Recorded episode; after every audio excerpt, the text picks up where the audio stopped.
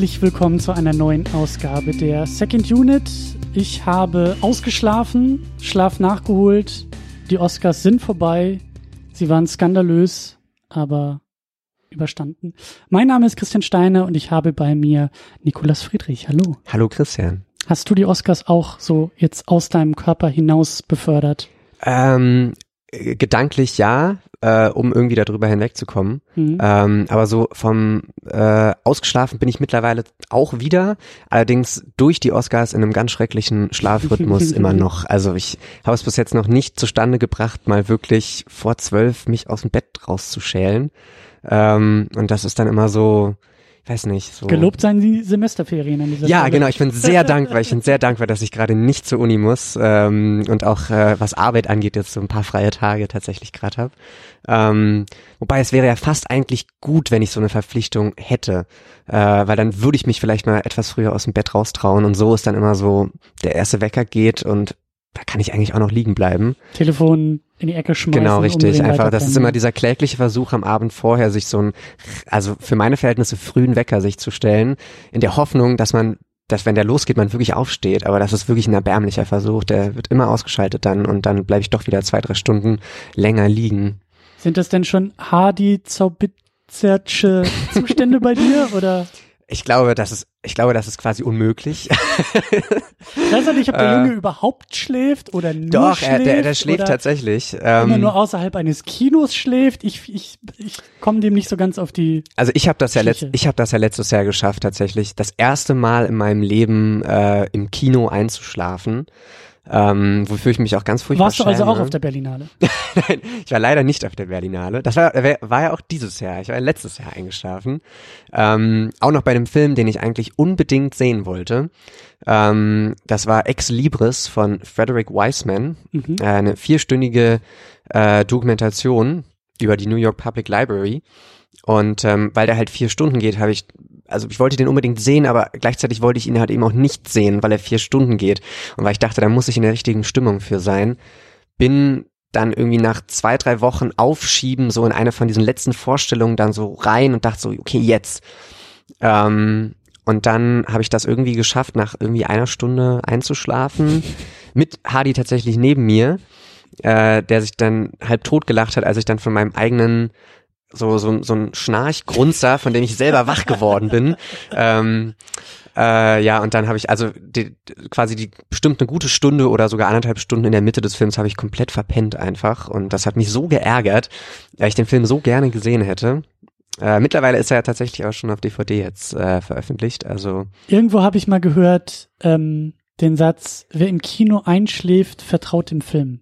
Ja, und da, da möchte ich auch zustimmen, weil das ist auch äh, also wenn ich bei einem Film wirklich wegpenne, dann muss das auch ein Film sein, der mir das irgendwie ermöglicht. Mhm. Und das ist nun für die Frederick Wiseman Dokumentation sind halt so ganz wunderbare so Collagen irgendwie und, und, und so mit so einem Blick irgendwie fürs Alltägliche und in dieser Alltäglichkeit dann irgendwie mal so eine ganz große Poesie äh, zu finden ein ganz großes Menscheninteresse. Ähm, und das war so wohlig und, und, und diese, diese Interviewausschnitte und Aufnahmen von diesen stillen Bibliotheksräumen, das war so wie so eine warme Decke, die man da irgendwie mhm. im Kino über mich rübergelegt hat. Und da hatte ich einfach gar keine andere Wahl, als irgendwann die Augen zuzumachen. Halt dann auch noch, auch mit diesem kläglichen Gedanken noch, ich ruhe ja nur kurz jetzt die Augen mal aus für eine Minute und lausche einfach diesen, diesen Interviews. Ja, und dann plötzlich kam der Schnarchgrunzer und es war eine, eine Stunde äh, vergangen, ohne dass ich irgendein Bild gesehen habe. Sehr, sehr schade. Den möchte ich aber unbedingt noch nachholen. Ähm, und das sind nämlich genau, das ist das, warum ich diesen Schlafrhythmus nicht mag. Wenn ich erst um 13 Uhr oder so aufstehe und dann um 15 Uhr schon im, im Kino sitze und irgendwie gerade mal irgendwie so ein Croissant und irgendwie eine halbe Tasse Kaffee oder so drin hab, dann ist das einfach die besten Voraussetzungen dafür, mal so eben wegzuschlummern im Kino. Ich stehe dann, also so wirklich frisch aufstehen um acht und dann so gegen 15 Uhr ins Kino, da kann nichts passieren, weil da bin ich schon lange genug wach gewesen, habe ich schon an den Wachzustand gewöhnt. Sehr gut. Sehr gut. Äh, wir haben die Oscars auf jeden Fall hinter uns und mehr oder weniger gut überstanden. Und ich dachte mir, ähm, so direkt nach den Oscars, die erste Ausgabe nach den Oscars, da passt ja der Film, den wir jetzt hier besprechen, vielleicht ja. ganz gut, so als Gegenprogramm mhm. zu den Oscars. Ähm, ich weiß auch gar nicht, ich glaube, durch die durch die Second Unit on Location, die wir hier einmal im Monat machen. Immer am zweiten Dienstag des Monats ist ja so ein bisschen Stammtisch und Treffen und äh, da bist du ja auch öfter dabei und da quatschen wir ja auch schon immer ständig irgendwie über Filme und da ist mir schon aufgefallen, Mensch, mit Nikolas kann man nicht nur sehr gut Quatsch auf Twitter machen, sondern eben auch sehr, sehr gut in Natura sich über Filme unterhalten und ich glaube, da hast du auch ziemlich schnell Ed Wood gepitcht. So als ich gesagt habe, hey, wir sollten mal einen Podcast zusammen machen. Oder ich habe ihn dir auf die Nase gedrückt, weil ich weiß, dass es einer deiner Lieblingsfilme ist. Ich glaube, so war das. Ich glaube, ja, ich glaube, ich hatte da tatsächlich gar kein ähm, gar kein Mitsprache. Äh, gar keine Mitsprache. Mir wurde das. Ich bin ich bin auch hier gezwungenermaßen. Ne? Ich möchte hier nicht sein. Nein, ich, ich glaube, ich kann mich noch dran erinnern, dass du irgendwann bei einem der Stammtischabende meintest, ähm, noch ganz verschwörerisch, weil das noch gar keine offizielle Einladung zum Podcast war, äh, aber du meintest, da kommt dann was und würdest gerne im nächsten Jahr äh, äh, mich zum Podcast einladen und über Ed Wood sprechen, weil ich zu dem Zeitpunkt ja, wobei nein, das war das vor oder nach dem äh, Finale von Cinematic Smash Brothers? Ich glaube dann. Vielleicht auch dabei oder danach. Also eigentlich wollte ich dich seit Ewigkeiten hier schon in der Sendung haben, aber es ist halt immer so, also auch jetzt ist irgendwie schon das nächste halbe Jahr zumindest in Theorie durchgeplant bei mir. Und das ist immer, also mittlerweile habe ich den Punkt erreicht, wo ich jeden Abend mit wunderbaren Leuten über wunderbare Filme reden könnte und mir gehen halt nicht die Themen aus, sondern mir gehen die Tage und die Wochen aus, um ja. äh, das, das Programm zu füllen. Deswegen hat sich das, glaube ich, immer weiter nach hinten geschoben. Aber ich glaube auch, weil du dem, dem Henning, dem äh, Mastermind der Cinematic Smash Brothers in diesem Filmpaket, was wir ja alle zusammengeworfen haben, hast du, glaube ich, Ed Wood auch reingeworfen. Habe ich reingeworfen. Ich habe ihm die Blu-ray geschenkt, die ich selber gar nicht besitze. Äh, ich habe den nur auf DVD, aber an der hänge ich auch. Vielleicht kommen wir da, da dran äh, dazu auch noch. Warum Sogar ich so die Special Edition, die hier auf dem Tisch liegt. Ja, um, da sind auch einige Extras drauf, die ich aber leider noch gar nicht geguckt habe. Das, das Ding ist, ähm, ich bin da auf jeden Fall hellhörig geworden, weil Tim Burton, Johnny Depp dann eben inhaltlich, ähm, das war mir schon auch ein Begriff, Ed Wood als dieser, wie soll man sagen, als dieser Filmemacher, der berühmt berüchtigt ist, irgendwie so, also dieses Klischee, was da, was da äh, drauf äh, steht, ähm, von wegen der schlechteste Filmemacher aller Zeiten, hat eben die schlechtesten Filme aller Zeiten gemacht. So diese Nummer äh, schwingt bei der realen Person Edward mit. Und dann dachte ich mir, das passt ja irgendwie ganz gut, über all das mal so ein bisschen zu sprechen. Und ganz besonders, weil du sagst, äh, Fan von Tim Burton, Fan von Johnny Depp. Ja. Ähm, zumindest in dieser äh, Konstellation und Inkarnation, weil ich es nicht bin. Ja, um es weder mal noch, diplomatisch auszudrücken. Okay, also äh, weder Fan von Burton noch Fan von, von Johnny Depp. So ziemlich, ja. Okay, ja. Ähm, und da wollen wir auch drüber sprechen, über die beiden. Ähm, ich denke auch mal ausführlicher noch äh, zum Ende der Diskussion, aber äh, vor allen Dingen eben auch ja mit dem Film Edward und vielleicht auch ein bisschen über ähm, den einen oder anderen Schlenker zur realen Person Edward. Und mir ist der Film jetzt auch nochmal wieder verstärkt ins Gedächtnis gerufen worden, ähm, weil wir auch vor ein paar Wochen, vor ein paar Monaten äh, mit Termin und Ausgabe zu The Disaster Artist gemacht haben. Dadurch The Room auch wieder mhm. so ein mhm. bisschen äh, in meinem Gedächtnis ist und Tommy Wiseau gilt ja als der schlechteste Filmemacher auch irgendwie aller Zeiten des neuen Jahrtausends, was auch immer und The Disaster Artist ist ähm, ein sehr sonderbarer Film, der kaum äh, Vergleichbares hat, aber wenn dann eher mit diesem Film Ed Wood ja. Verglichen wird. Das ist schon der Wahnsinn, dass das beides Filme sind, die sich eigentlich so in der Theorie total ähnlich sind, mhm. ähm, aber doch ganz andere Ansätze irgendwie, äh, finde find ich, äh, haben, an diese Figur ranzugehen und halt eben auch an diese Erzählung ranzugehen. Also ich musste jetzt auch, ich habe den, also Ed Wood heute jetzt, ähm, heute Morgen nochmal geschaut äh, und ähm, musste auch mehrfach an The Disaster Artist denken und dann doch den hast du auch gesehen. Parallelen habe ich auch gesehen, ja. Davon bin ich halt, äh, also von dem Film bin ich kein großer Fan, äh, The Disaster Artist. Ähm, würde auch sagen, dass man vielleicht äh, viele Schwächen von The Disaster Artist äh, quasi anhand der Stärken von Ed Wood irgendwie erklären könnte oder andersrum halt. Ähm, das ist auf jeden Fall ein spannendes Double Feature, diese beiden Filme. Absolut, ja. Also ähm, es war halt irgendwie auch, also ich glaube, Ed Wood ist auch nochmal so ein bisschen an die, hat sich nochmal so ein bisschen an die Oberfläche gearbeitet oder wurde wieder mehr so ins Gespräch genommen, äh, als The Disaster Artist Mhm. rauskam. Mhm. Also da habe ich Mhm. auch auf Twitter einiges gesehen Ich auch die auf Jungs von Red Letter. Media hatten irgendwie auch im Zuge dessen Genau, ein Review gemacht äh, Ed zu. Ed Wood, richtig, ja. Ja. Also das war auch ganz schön, den Film dann wieder so ein bisschen Mhm. ein paar, ähm, weil das ja auch ein Film ist, der aus den 90ern ist, äh, als, glaube ich, einer der besten Tim Burton-Filme gilt auch immer noch. Aber auch so ein Film, den man halt, wenn man jetzt nicht großer Fan des Regisseurs oder des Hauptdarstellers ist, vielleicht zum einfach jahrelang auch nicht gesehen hat. Und dann ist es immer wunderbar, wenn er dann wieder so ein bisschen an die Oberfläche kommt Mhm. durch einen anderen Film. Mhm. Bevor ich dich frage, warum das einer deiner Lieblingsfilme ist, machen wir noch einen ganz kurzen Schlenker, einen ganz kurzen äh, Eigenwerbeblock. Denn es ist ja so, dass man diesen Podcast nicht nur hören, sondern auch unterstützen kann. Und das äh, tun auch einige Leute, nämlich über Patreon und oder Steady. Und da gibt's ein bisschen Goodies, da gibt's einmal im Monat eine extra Sendung, ein bisschen Vorgeplänkel mit Tamino, da gibt es ein Blick hinter die Kulissen der Second Unit. Da setze ich mich einmal im Monat auch vor das Mikrofon und vor die Kamera und äh, erzähle einfach mal, was so hier alles hinter den Kulissen passiert. Und es gibt eben auch die Möglichkeit, diese Sendung live zu verfolgen, wenn sie aufgezeichnet wird. Ich sag ja immer, jetzt ist dann auch jetzt und nicht eigentlich später. Verstehst du? Ja, ja. Ist, ja ne, kommt ja später, ist alles kompliziert. Aber Livestream ist sehr, sehr einfach und äh, an dieser Stelle auch liebe Grüße an die gute Anne, an die Kostümfrau, die im Chat auch dabei ist und wie ich weiß auch ein Tim Burton-Fan ist. Deswegen bin ich mal gespannt, ob da vielleicht auch noch ein bisschen Feedback kommt. Also ich habe quasi einen imaginären Unterstützer an meiner Seite jetzt. ich im, im würde mal sagen, äh, die Runde steht 1,5 zu 1 in Sachen Tim Burton-Fan zu Nicht-Tim Burton-Fan. Okay, ja, sehr also. Ähm, ihr seid in der Überzahl, würde ich mal sagen. Ähm, ja, also, ne, könnt ihr unterstützen, macht ihr am besten, äh, macht ihr auf Patreon, macht ihr auf Steady, könnt ihr auch bei uns im Blog unter secondunit-podcast.de verlinkt sehen, da gibt es Banner, da gibt es Unterstützungsmöglichkeiten, gibt auch noch weitere, aber das sind eigentlich so die einfachsten, besten, schönsten und ihr kriegt auch immer ein bisschen was obendrauf.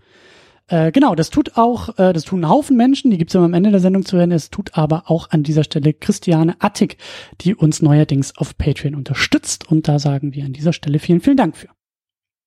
So, und damit wieder zurück zu dir und zu Ed Wood und zu Tim Burton. Warum ist denn Ed Wood einer? Ist es der oder ist es einer deiner Lieblingsfilme? Ich würde sagen, es ist einer meiner Lieblingsfilme. Ich, ähm, das Je ist nach ja, Tageszeit und Uhrzeit. Genau, und, hm, richtig. Ähm, das ist ja immer so eine Sache. Ähm, ich habe letztes Jahr hatte die hatte ich die Möglichkeit äh, Batman und Batman Returns von von Burton äh, beide von wunder wunderschönen 35 Millimeter Kopien im Kino zu sehen.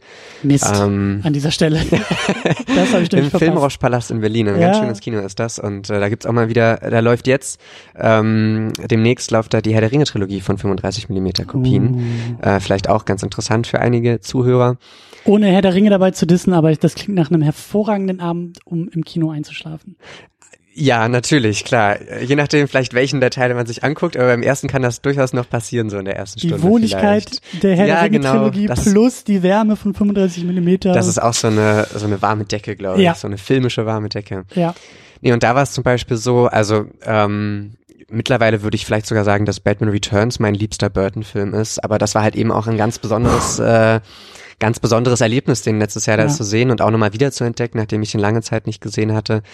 Ähm, aber ich würde schon sagen, dadurch, dass ich äh, Tim Burton auch vielleicht nicht als den Lieblingsregisseur, aber zumindest als einen der Lieblingsregisseure bezeichnen würde, sind da so die Big Three, glaube ich, halt Edward Scissorhands, ähm, Ed Wood und Batman Returns, äh, die er interessanterweise alle drei hintereinander äh, gedreht hat. Also wirklich drei Meisterwerke in unmittelbarer, unmittelbar hintereinander.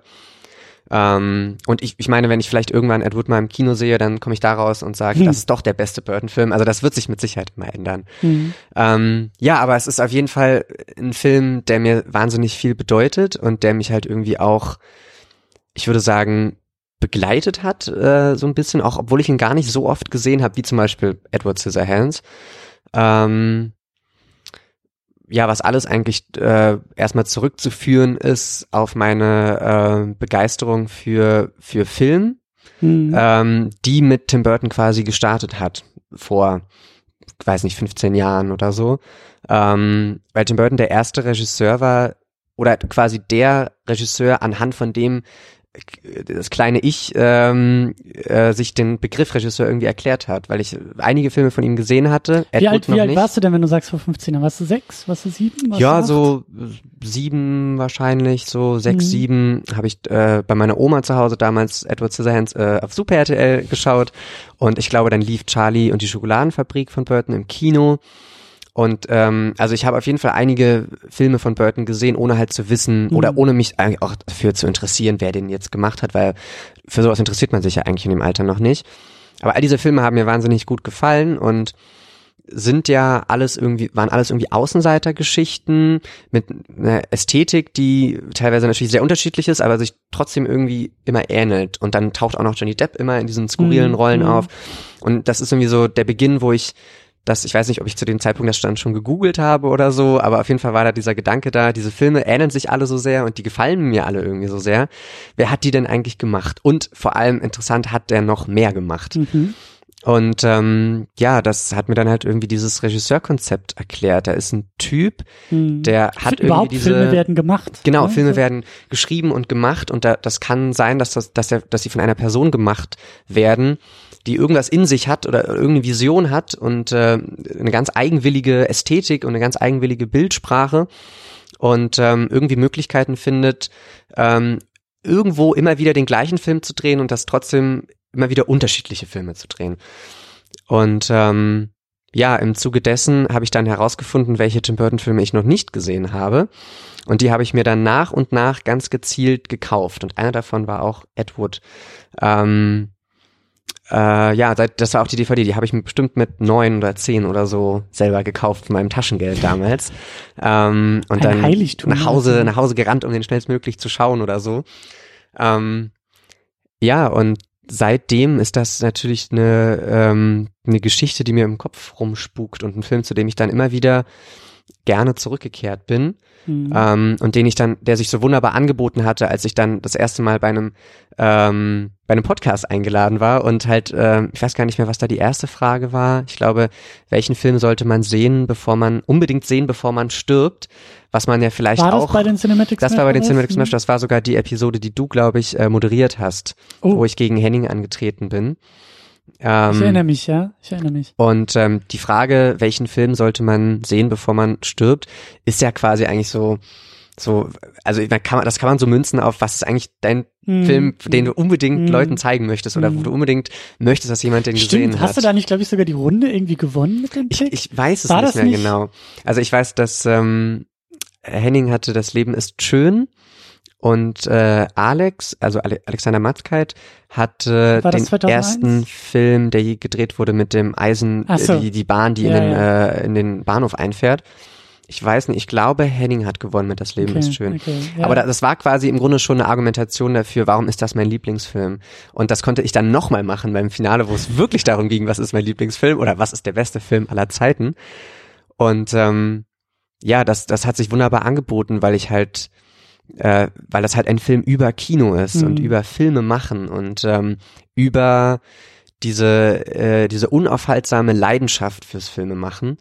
Ähm, und deswegen glaube ich halt auch irgendwo vielleicht in Anklängen Auto autobiografischer Film von Burton selbst, ähm, der glaube ich ganz viel von sich selbst in, in Ed Wood sieht und, und gesehen hat ähm, und dem das glaube ich deswegen auch ein, eine Herzensangelegenheit war, diesen diesen Film zu drehen. Ich habe auch gelesen, dass Johnny Depp auch ähm, ähm, ja großes Interesse an der Rolle hatte, also dass er wohl irgendwie auch an so einem Punkt war in seiner Karriere, wo er so ein bisschen mit allem durch war und so der Zynismus irgendwie überwog und so diese Müdigkeit so ein bisschen durchkam irgendwie und dass er dann aber eben mit dieser Rolle nochmal, also dass er Lust auf diese Rolle hatte, mhm. um auch seine eigene Liebe zum Filmemachen wieder neu zu entdecken. Ja. So über, über den Ed Wood, den er da spielt. Also ich habe mal ein sehr schönes, ähm, einen sehr schönen Artikel gelesen. Das ist ein Buch äh, äh, über Tim Burton, wo ein Vorwort drin steht von Johnny Depp, äh, wo er von ihrem allerersten Treffen erzählt, äh, was damals stattgefunden hat vor Edward Scissorhands, äh,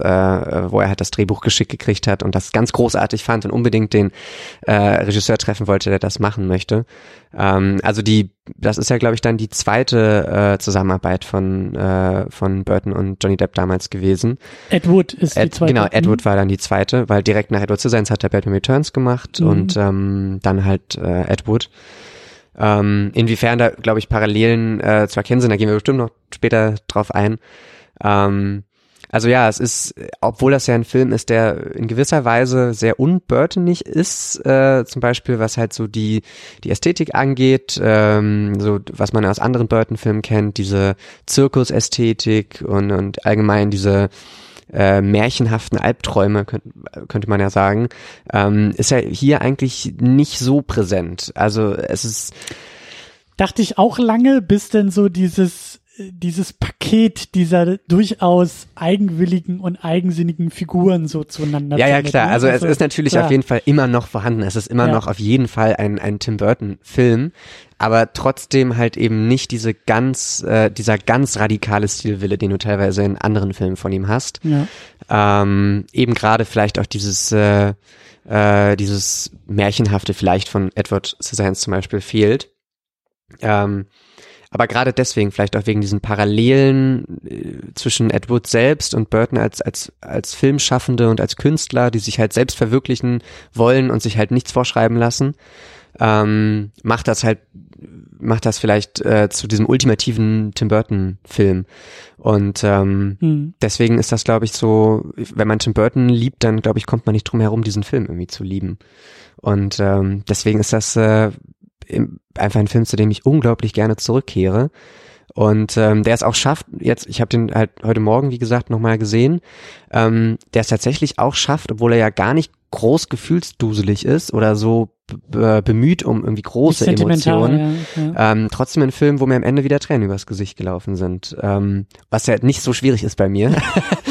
Aber ähm, trotzdem einfach äh, ein Film, der mich auch emotional wirklich mitreißt. Äh, Gäste haben ja hier immer die ehrenvolle Aufgabe, den Inhalt nochmal kurz zusammenzufassen. Also ähm, vielleicht für manche da draußen den Film zurück in die Erinnerung holen, vielleicht aber auch für einige da draußen überhaupt den Film erstmal bekannt zu machen. Ich weiß nicht, wie viele da draußen, die zuhören, ja. den auch schon vorher gesehen haben oder den Film kennen. Also ähm, äh, vor allen Dingen darfst du mich sehr gerne auch nochmal drin erinnern, obwohl ich ihn erst gestern Abend geguckt habe. Aber äh, was passiert in Edward? Worum geht's da eigentlich? Also quasi ähm, der zentrale, das worauf der Film zusteuert, im Grunde ist die Produktion von äh, Plan 9 from Outer Space. Ich glaube, das ist so der bekannteste und kultigste Film, den der echte Ed Wood äh, gedreht hat. Ähm, also halt Johnny Depp spielt Ed Wood, Edward D. Wood Jr., einen US-amerikanischen Filmregisseur. Ähm, in den 50ern? In den 50er Jahren, genau. Mhm. Also der Film spielt zumindest, deckt so einen Abschnitt ab in den 50er Jahren in Los Angeles. Ähm, er lebt mit seiner Freundin zusammen und inszeniert äh, relativ erfolglos äh, Theaterstücke noch zu Anfang des Films, ähm, hat aber ganz große Ambitionen. Und dann ähm, am nächsten Tag oder so, nachdem halt dieses äh, Theaterstück total ähm, ins Wasser gefallen ist, weil kein einziger ähm, Kritiker zur, zur Premiere aufgetaucht ist, läuft er plötzlich Bela Lugosi in die Arme. Das ist ein ähm, also der, der gealterte Bela Lugosi, der ja als allererstes damals Dracula Das ist doch der hat. Schlagzeuger von den Ärzten, oder? genau, richtig, ja. Ich erinnere mich, ja. Äh, gespielt von Bela B. Ähm, und er läuft diesem, diesem verlotterten alten Bela Lugosi irgendwie in die Arme, den er halt ganz unglaublich bewundert, äh, weil er mit den Horrorfilmen, äh, also mit äh, auch Bela Lugosi als Dracula aufgewachsen ist und ähm, irgendwie aus dieser aus dieser aus diesem Siegesgefühl ähm, äh, diesen diesen Regisseur getroffen äh, diesen Schauspieler getroffen zu haben und sich so ganz leicht schon mit dem angefreundet zu haben ähm, pitcht er dann bei irgendeinem so Billo Produktionsstudio einen Film und startet halt sozusagen seine äh, Karriere als als Regisseur Und die verfolgt um, vor allen Dingen, um es seinem großen Idol Orson Welles nachzumachen. Richtig, Der genau. ja auch vom Theater kam und dann Citizen Kane machte. Er ist halt auch wirklich zu Anfang des Films noch, ähm, äh, liegt da irgendwie mit seiner, mit seiner Freundin im Bett und hat ganz große Selbstzweifel und sagt irgendwie, ja, Orson Welles hat mit 26 ja schon Citizen Kane gemacht und er ist jetzt schon 30 und äh, vor allem Orson Welles hat der Citizen Kane nicht einfach nur gemacht, er hat, er hat ihn geschrieben, er hat ihn inszeniert, er hat selber die Hauptrolle gespielt. Und auch Orson Welles war ja damals, äh, als er Citizen Kane gedreht hat, das Studio hat den Film gehasst und ähm, halt irgendwie sieht sich äh, Ed Wood da so als äh, äh, irgendwie verbrüdert mit Orson Welles und als der nächste Orson Welles Mhm. vielleicht irgendwie. Mhm. Ähm, ja, und der das Film unentdeckte und ihn dann. verkannte Genie. Genau, richtig. Äh, was aber ja auch nie so ähm, inszeniert wird im Film, als wäre er irgendwie jetzt äh, so von sich eingenommen. Da sind trotzdem auch, also der Film streut immer wieder Szenen rein, wo er wirklich auch von Selbstzweifeln geplagt da sitzt. Was ihn halt immer wieder auf die Füße holt, ist halt einfach diese diese unglaubliche Energie und Liebe, es doch weiterzumachen und weiter zu versuchen. Und wenn's, äh, also ich glaube, das die Figur wird zusammengefasst von diesem wunderbaren Satz, wo er dann seinen ersten Film gedreht hat äh, und der wird dann gescreent von den Produ bei den Produzenten und dann steht er da in so einer Telefonzelle und sagt irgendwie äh, Worst movie you ever saw? Well, my next one's going to be better. so, ich glaube, das fasst die Figur ganz, ganz wunderbar zusammen. Und ähm, ja. Ja. der, der Film verfolgt halt irgendwie seine Ups und Downs äh, in diesen paar Jahren, äh, erzählt quasi seine äh, Freundschaft mit Bela Lugosi, den er dann halt immer wieder castet und quasi als Zugpferd für seine Produktion äh, benutzt ähm, und gipfelt dann halt in der Produktion ähm, von Plan 9 from Outer Space. Ich Mhm. glaube, das fasst den Plot eigentlich ganz gut zusammen. Mhm. Und ähm, deswegen passt das vielleicht auch ganz gut so als Ausklang, Nachklang noch zu den Oscars. Man könnte ja einen Stempel draufdrücken und sagen, das ist ein Biopic. Ja, es ist absolut. Ein, ein, eine biografische Geschichte. ja, Es ist eine real äh, existierende Person, Ed Wood, die hier eben filmisch nacherzählt wird. ja, absolut. Ähm, mit dem Zusatz, dass ähm, die filmische Wahrheit nicht unbedingt der historischen Wahrheit entsprechen muss. genau, ja. Also, ähm, was ich da auch so gelesen habe, dass halt äh, der Film äh, ja so manche Dinge und so manche Aspekte auch ausblendet.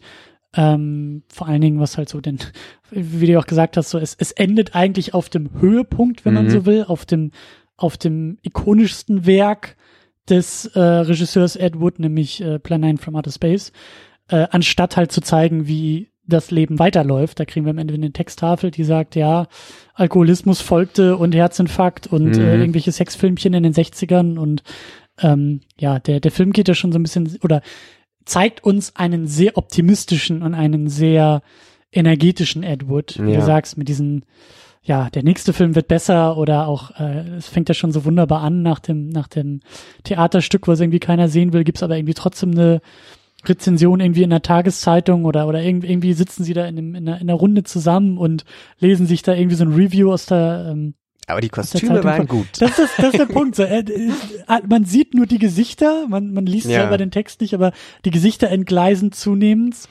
Äh, und alle mäkeln halt so ein bisschen herum und äh, Ed Wood ist aber derjenige, der sagt, ja, aber immerhin werden die Kostüme gelobt. Und Ja, in ja. vielen anderen Rezensionen wird nicht einmal über die Kostüme geredet. Richtig, ja. Ne? Also alles haben wir nicht falsch gemacht und Das, ich, ich würde auch sagen, dass ähm, halt äh, zum Beispiel, ich habe jetzt auch in, in Vorbereitung jetzt auf den Podcast kein einziges Mal d- über dieses Wort Biopic wirklich nachgedacht. Ich glaube, das liegt daran, dass ähm, erstmal daran, dass wir mittlerweile unter diesen unter diesem Biopic-Begriff halt so ein so ein ganz Eine Formel. spezifische Formel von Ja. Film immer erwarten. Ähm, das hat sich halt irgendwie leider so darauf äh, begrenzt, dass halt Biopics meistens halt diesen sehr, sehr äh, konventionellen Strukturen irgendwie folgen. Und ab und zu gibt's ja dann mal Filme irgendwie wie zum Beispiel äh, Steve Jobs von Danny Boyle, äh, der eigentlich auch Mhm. irgendwo ein Biopic Mhm. ist, aber den man auch dann nicht so nennen möchte, weil er halt das ganz anders aufzieht mit dieser Dreiaktstruktur und äh, halt nicht irgendwie mit dem jungen Steve Jobs beginnt, der dann bei sich in schon äh, irgendwie irgendwelche großen Entdeckungen macht und dann mit dem alten irgendwie. Also Mhm.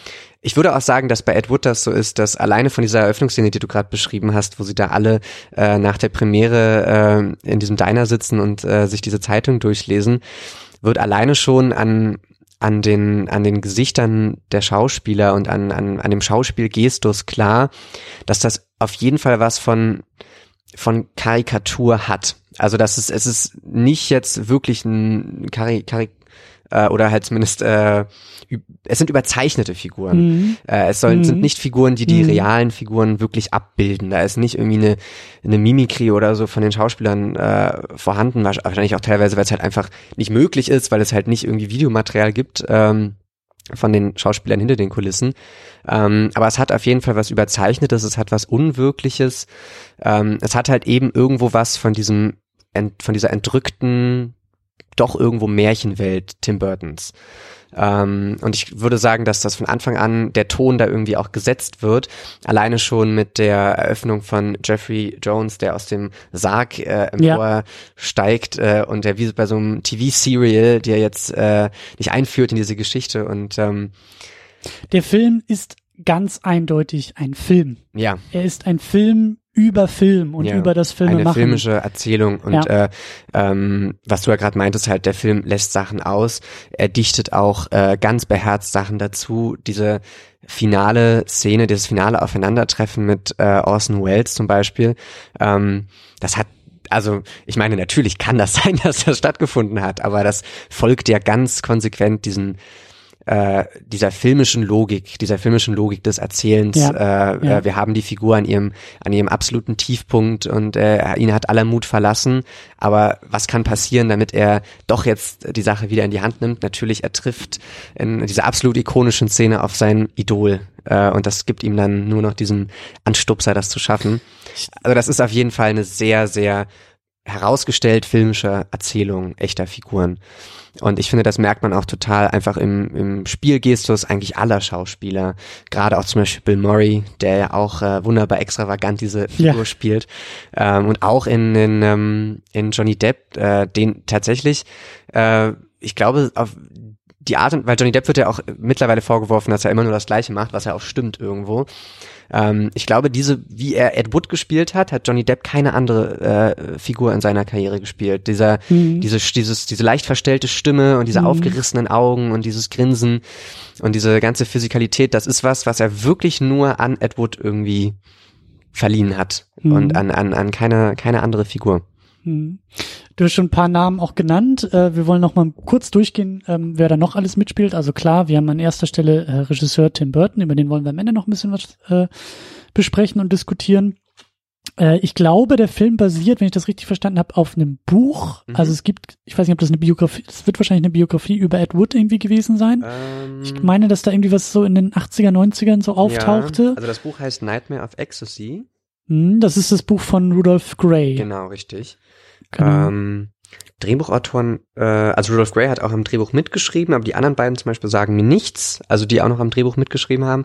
Das ist aber auch so eine Sache, ich glaube, Tim Burton hat kein einziges Drehbuch selbst geschrieben, was er äh, verfilmt hat. Also das war immer, er war nie ein Autorenregisseur, er war immer eigentlich ein, man, man ist Inszenator, wenn man so will. also ich wollte jetzt gerade Auftragsregisseur sagen, aber das, das, Das trifft's irgendwie auch beißt nicht so sich ja ganz. total damit, Ja. weil ja alle, äh, alle Filme immer ganz eindeutig Tim Burton Filme halt irgendwie sind. Ähm, aber ja, also es basiert auf einem Buch, was ich halt leider nicht gelesen habe, deswegen kann ich dazu nichts sagen. Ich habe halt gelesen, also diese beiden äh, Drehbuchautoren, Scott Alexander und Larry Karaszewski, ähm, die haben wohl auch irgendwie schon andere Filme gemacht und wollten so aus, ich glaube, das waren so Familienkomödien oder so, und die wollten da so ein bisschen ausbrechen. Die wollten Hm. irgendwie mal was anderes schreiben und was anderes schreiben dürfen und haben sich dann eben da mit dem äh, an dem Buch irgendwie bedient und haben dann eben, ich weiß nicht, ob das auch irgendwie im Studium oder so war, aber halt eben, also die wollten halt irgendwie ja. was anderes und dann eben auch die Geschichte von Edward und rund um Edward ähm, verfassen und äh, als Drehbuch schreiben. Ähm, titelgebende Rolle, äh, Johnny Depp ist eben Edward, wie du auch schon erwähnt hast. Ähm, Martin Landau spielt Bella Lugosi, hat dafür auch einen Oscar bekommen Ja. als bester Nebendarsteller. absolut verdient. Absolut. Äh, wir haben Sarah Jessica Parker als Dolores äh, Fuller, die Freundin, Ja. die lang Ich dachte auch immer, dass, Freundin das, äh, dass sie verheiratet waren, aber er nennt sie, also sie sind nicht verheiratet im Film, zumindest. Mhm. Und auch nicht die einzige äh, Partnerin, äh, die Edward hat, beziehungsweise Nee. hatte. Denn Patricia Arquette spielt Kathy O'Hara. Ich glaube auch, also wenn man dem Film Glauben schenken darf, dann ja auch tatsächlich Ehefrau später geworden. Ja, ne? äh, der Film endet ja, äh, also ohne das jetzt, also wir spoilern doch, oder? ja klar, wir also, spoilern okay, komplett. Also der Film ist alt genug. Und, Ähm, nee, der Film endet ja damit, dass sie, dass er ihren Heiratsantrag macht und sie dann in die in Nach die der großen Premiere. äh, nach der großen Premiere seines Films. ja. Äh, und dann fahren sie ja gemeinsam mit dem Vorhaben, sich direkt, äh, also direkt zu heiraten, ja in die Nacht äh, hinein sozusagen. Ach so also, ja. großartig. Es ist so toll, weil sie kommen aus diesem Theater und es regnet in Strömen und das Cabrio ist komplett durchnässt und sie sind durchnässt und er kommt mit der Idee, man könnte ja direkt in Las Vegas heiraten. Ja, ist nur eine vier Stunden Fahrt. Ja, und sie sagt, Moment, aber es regnet doch so doll, das Cabrio ist nass. Und dann sagt er, naja, es sind ja nur vier Stunden. Und dann, ja klar, machen wir. Das ist, äh, das Und, darf, äh, das darf im Kino halt noch passieren. Und kurz Ende. vor Vegas wird die Sonne garantiert wieder scheinen. Also Ja. wird bis dahin auch trocken. Also Das ist auch, glaube ich, eine, äh, so ein kleiner, schöner Moment im Film, wo er diese Tür von diesem Auto aufmacht und einfach das Bäche und Bäche von Wasser sich da ergießen Ja. aus dem Auto, weil sie davor das Verdeck nicht äh, hochbekommen haben. ja. Äh, sehr schöne, sehr schöner Moment im Film.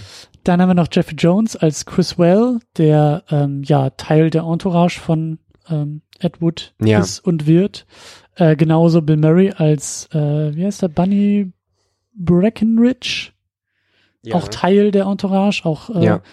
weiß ich gar nicht, ob der, hat er auch in den Film mitgespielt? Ja, der spielt in? Plan 9 from Outer Space, spielt er den, ähm, den Alien-Anführer, Okay. äh, die da mit ihren komischen Kostümen mit den Wappen vorne drauf. Äh, stimmt, rumsitzen. stimmt, stimmt, stimmt, stimmt.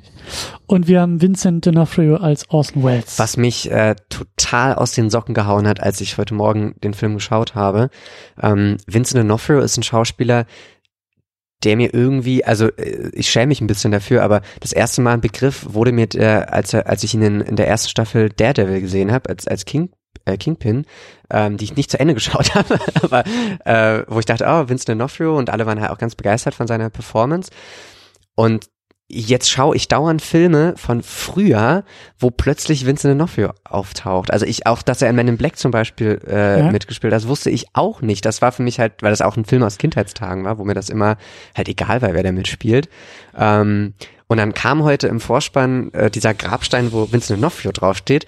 Und ich dachte, was, der spielt da mit? Und dann habe ich den ganzen Film drauf gewartet, dass er, dass er kommt.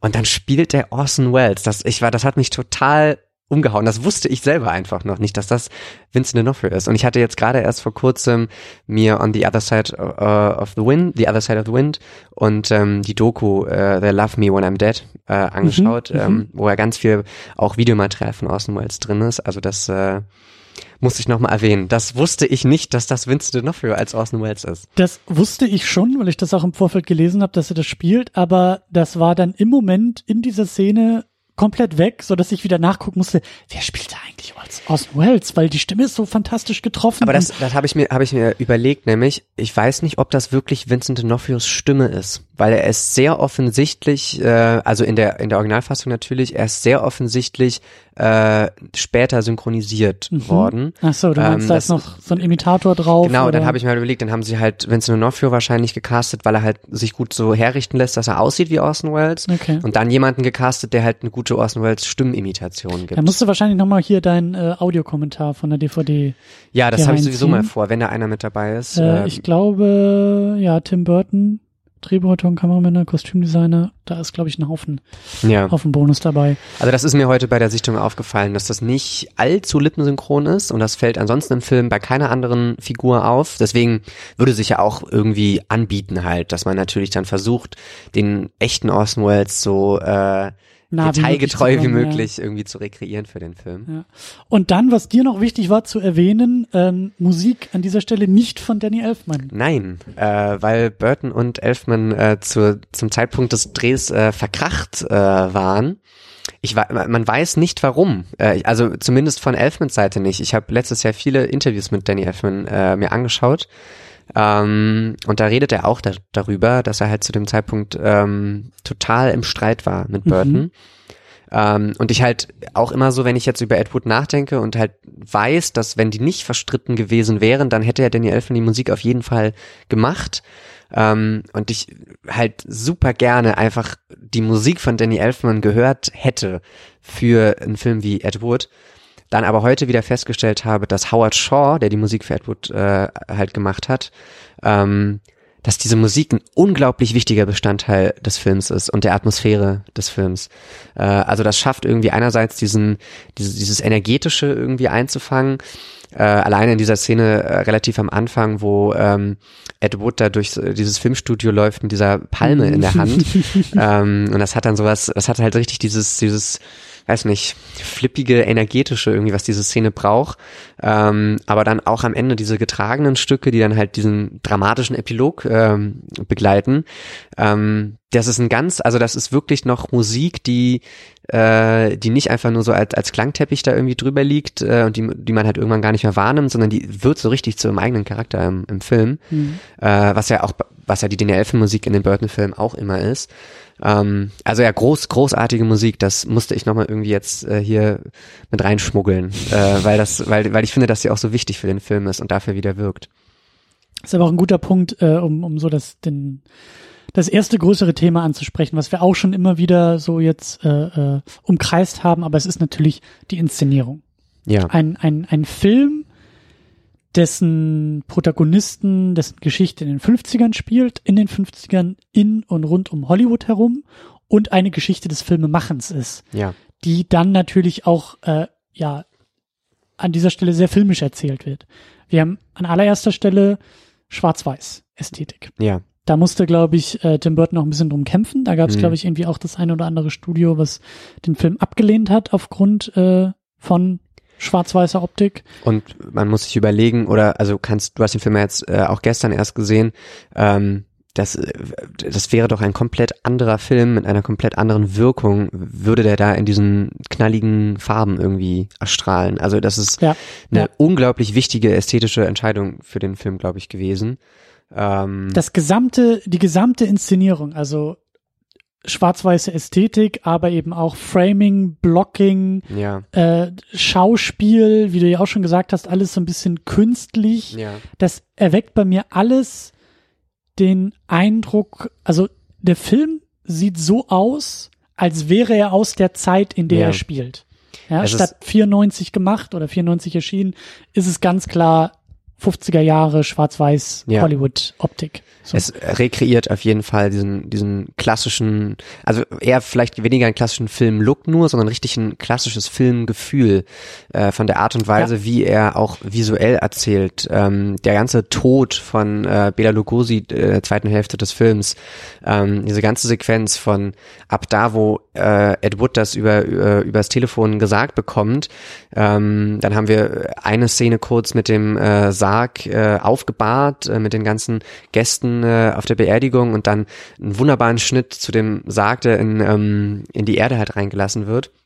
Äh, also er erzählt halt, ohne, ohne dass quasi gesagt wird, dass er gestorben ist, erzählt er halt natürlich diesen Moment. Und allgemein, was er mit Kamerafahrten macht, auch mit Schnitten zum Teil, mit diesen ähm, Überblendungen, äh, die weichen Überblendungen genau, sind ja, mir aufgefallen. Ähm, ich mochte auch gleich am Anfang, ähm, ich weiß schon gar nicht mehr, welch, welche Stelle das war, aber wir hatten eine Titelseite, eine, eine, äh, eine Zeitung im Close-up und dann ähm, entfernt sich der Schauspieler, der diese Titelseite hält, und das war eben Johnny mhm. Depp als Ed Wood, also er geht von der Kamera mit dieser Titelseite so weg und betritt quasi so die Szene. Also die Szene ja. geht halt weiter. Völlig unnatürliches ja. Blocking und Spiel an dieser Stelle, aber so wunderbar Oldschool Hollywood, ja. äh, dass halt auch die Kamera nicht wegfährt von der Titelseite, sondern der Schauspieler bewegt sich weiter in den Raum und beginnt dann eigentlich erst so richtig zu spielen mit dieser Titelseite und bezieht ja. sich auf das, was wir vorher so im Close-Up gelesen haben und und wunderbar, also äh, absolut äh, wunderbar. Wunderbare Szenenübergänge, als er die Pfanne äh, von hinten gegen, gegen den Kopf geworfen kriegt und das nächste Bild quasi, als er, das erste, was man sieht, ist, wie er dieses Bild betritt mit diesem Kühlbeutel hinten auf dem Hinterkopf. Ja. Ähm, Oder eben auch Bella Lugosi, der, der Dracula-Darsteller, der ja eben dann auch äh, äh, also Edward bringt ihn irgendwie, glaube ich, nach Hause. Die sitzen irgendwie bei ihm zu Hause, gucken, glaube ich, irgendwie tatsächlich Filme oder sowas und er äh, verlässt dann das Wohnzimmer hinter so einem weißen ja. Vorhang, natürlich als Schattenspiel, als Anspielung Klar, auf diese als, ikonische als, Rollen. Als schwarze so. Silhouette, die immer genau. kleiner äh, wird quasi, bevor, sie, bevor er dann in Lebensgröße wieder den Raum betritt. Ja, ja. Ähm, äh, ich glaube, inszenatorisch die eindrucksvollste Szene für mich ist ähm, aber die, wo, ähm, also im, im Verlauf des Films wird dann ähm, äh, enthüllt, dass Bela Lugosi äh, Morphium-süchtig ist. Ähm, und äh, Ed Wood kriegt dann teilweise nachts immer Anrufe von, von ihm, wo er irgendwie nur sagt, irgendwie help me oder so. Und äh, dann geht's ihm halt wieder ganz furchtbar schlecht. Und äh, das gipfelt dann in einer Szene, wo er, wo Ed Wood dann bei Bela Lugosi vor der Tür steht nachts, weil er wieder einen Anruf erhalten hat und ähm, äh, Bela Lugosi hat halt äh, hält irgendwie einen Revolver an der Hand und, und, und ist total am Ende kraftlos, redet darüber, dass er sich umbringen wollte. Und dieses, das ist, glaube ich, die dunkelst ausgeleuchtete Szene auch aus dem ganzen, ähm, ganzen Film. Und was er dafür auch so, so Dutch Engels plötzlich drin hat, äh, wie er diese, diese Figur quasi eigentlich immer nur von unten inszeniert. Ähm, es, es sieht absolut großartig aus. Das ist ein unglaublich filmisches Erzählen. Ähm, und auch ein, ein gespickt mit ganz vielen kleinen, glaube ich, äh, Zitaten an, an, an Ed Wood selbst. Es gibt am Ende, äh, als dann ähm, haben wir so eine tolle Montageszene, wo wir dann verschiedene äh, Sequenzen sehen aus Planet from Outer Space, wie sie gedreht werden. Ähm, da gibt's dann diese wunderbare Einstellung, äh, so ein Close-up von Ed Wood, wie er da sitzt und mit aufgerissenen Augen und äh, schüttelndem Kopf, weil er so begeistert ist davon, was da, was da vor der Kamera passiert. Ähm, und dann haben wir diese, haben wir diese zwei übereinander geblendeten äh, Bilder, ähm, wo er dann links und rechts diese Explosionen hochkommen ja, und er ja, guckt immer ja, nach links und dann nach rechts und so. Ähm, und äh, es, ich glaube, man sieht sogar einen kleinen Ausschnitt aus einem äh, Ed Wood-Film, der auch immer mit diesen Überblendungen äh, diesen übereinandergelegten Bildern halt auch äh, gearbeitet hat. Ähm, allgemein, die Kamera schaut immer zu diesen Figuren auf, immer wieder in Einstellungen, ja. Also das ist äh, im wahrsten Sinne des Wortes kein Film, der auf seine Figuren herabblickt, sondern der gar nicht anders kann, als immer nur zu denen aufzuschauen. Und das fasst ihn ja irgendwie, also den Film auch irgendwie zusammen. Ich liebe das ja auch, wie Ed Wood jeden Take beendet mit dem Wort perfekt. ja. Und die Leute um ihn herum, die Produzenten und Kameramänner so, äh, Moment mal, also man sieht die Styropor-Geschichte hier bei dem ja. Grabstein und das Mikrofon ragte rein. Ganz egal. Perfekt. Ja. Ähm, dieser, dieser Enthusiasmus, der ja. diese Figur Edward auch ausmacht. Und eben auch am Ende dieses, diese absolut heldenhafte Inszenierung, das, das heroische ähm, Erreichen äh, in dieser Montage, also wie, wie eben dieser, dieser äh, Plan 9 from Outer Space gedreht wird, nachdem er eben seinen Tiefpunkt überwunden hat. Er hat mit Orson Welles geredet und dann dieser neue Schwung, den bringt er mit in die Produktion und, und dann arbeitet eben auch der Film Ed Wood mit diesen heroischen, mit diesen heldenhaften, klassischen dritte Akt äh, Mitteln und, ja. und inszeniert das eben so als großen Triumph. Ja, er inszeniert das total als Triumph und ohne äh, dabei halt irgendwie das doch aus aus so einem höhnischen Blick irgendwie ja. zu machen, weil wir wissen alle als Zuschauer, dass äh, das nicht ja sein Meisterwerk ist. Aber genauso sitzt er glaube ich in der Premiere, spätestens in der Premiere war es ja. glaube ich, wo er dann da sitzt und äh, ergriffen ist von seinem eigenen Film und sagt, das ist der Film, für den ich erinnert ja. werde. Womit er ja recht hat tatsächlich. Ne? Klar, also, wieder das Augenzwinkern, aber es ist schon das ist halt, das finde ich halt irgendwie und das, ich kann mir das eigentlich auch gar nicht so immer noch nicht richtig erklären, wie der Film das genau schafft. Also äh, was das für kleine Detail, detaillierten Handgriffe sind, ähm, dass das ein Film ist über den schlechtesten Regisseur aller Zeiten und über quasi die Produktion des schlechtesten Films aller Zeiten, wenn wir jetzt mal von diesen Superlativen einfach mal ausgehen, ähm, und dass irgendwie das trotzdem schafft, dass, ähm, dass er wirklich als Triumph zu inszenieren. Ich bin auch der Meinung, dass es daran liegt, dass er ja doch irgendwie auch in Edwards Regie-Stil und irgendwie ein Genie äh, doch erkennt auch, was ja irgendwie auch der Fall ist. So dieser Moment am Ende dieser Montage, wo der Schauspieler von dem Piloten fragt, wo ist denn jetzt das Cockpit? Wir drehen doch jetzt die Szene im Cockpit und dann wird da so mit so zwei Handgriffen im, im Hintergrund, plötzlich werden so zwei Wände zusammengeschoben und so ein Vorhang vorgezogen und zwei Stühle hingestellt und dann sagt er, da, du stehst Du stehst Cockpit. mittendrin, ja. Ähm, das ist ja natürlich, natürlich ist das billig und, und äh, ist das, ist das kein hochwertiges Film machen, aber äh, es ist ja, es steckt trotzdem, glaube ich, was Brillantes ja da drin drin, aus teilweise halt wirklich äh, lächerlich niedrigen Budgets, halt äh, ganz größenwahnsinnig gedachte Science-Fiction, Action-Blockbuster halt irgendwie zu zaubern und, und dann irgendwie 20 Take, also 20 Szenen in einem, an einem Tag zu drehen. Ähm, und halt 20, glaube, 20 Takes waren es nicht, weil es halt immer also, ein Take war, ja, also der genommen genau, wurde. 20 Szenen, alle jeweils in einem Take gedreht, ja. war immer perfekt. ja. Ähm, also ja, es, ähm, er findet, glaube ich, irgendwie dieses Genie Ed Wood und er bewundert ihn dafür, dass er sich halt irgendwie nicht, also mhm. Burton bewundert Ed Wood dafür, für diesen Enthusiasmus und für diese Entschlossenheit immer weiterzumachen.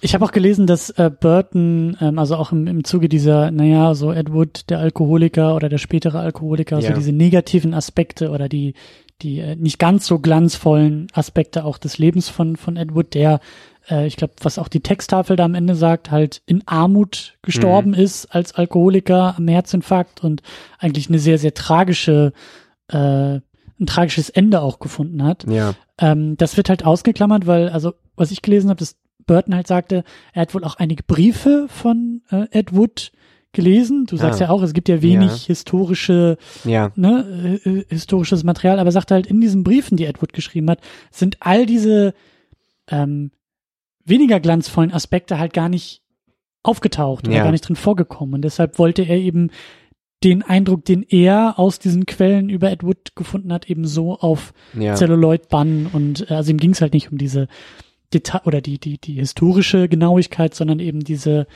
diese ja eine filmische Wirklichkeit Ja. zu erschaffen.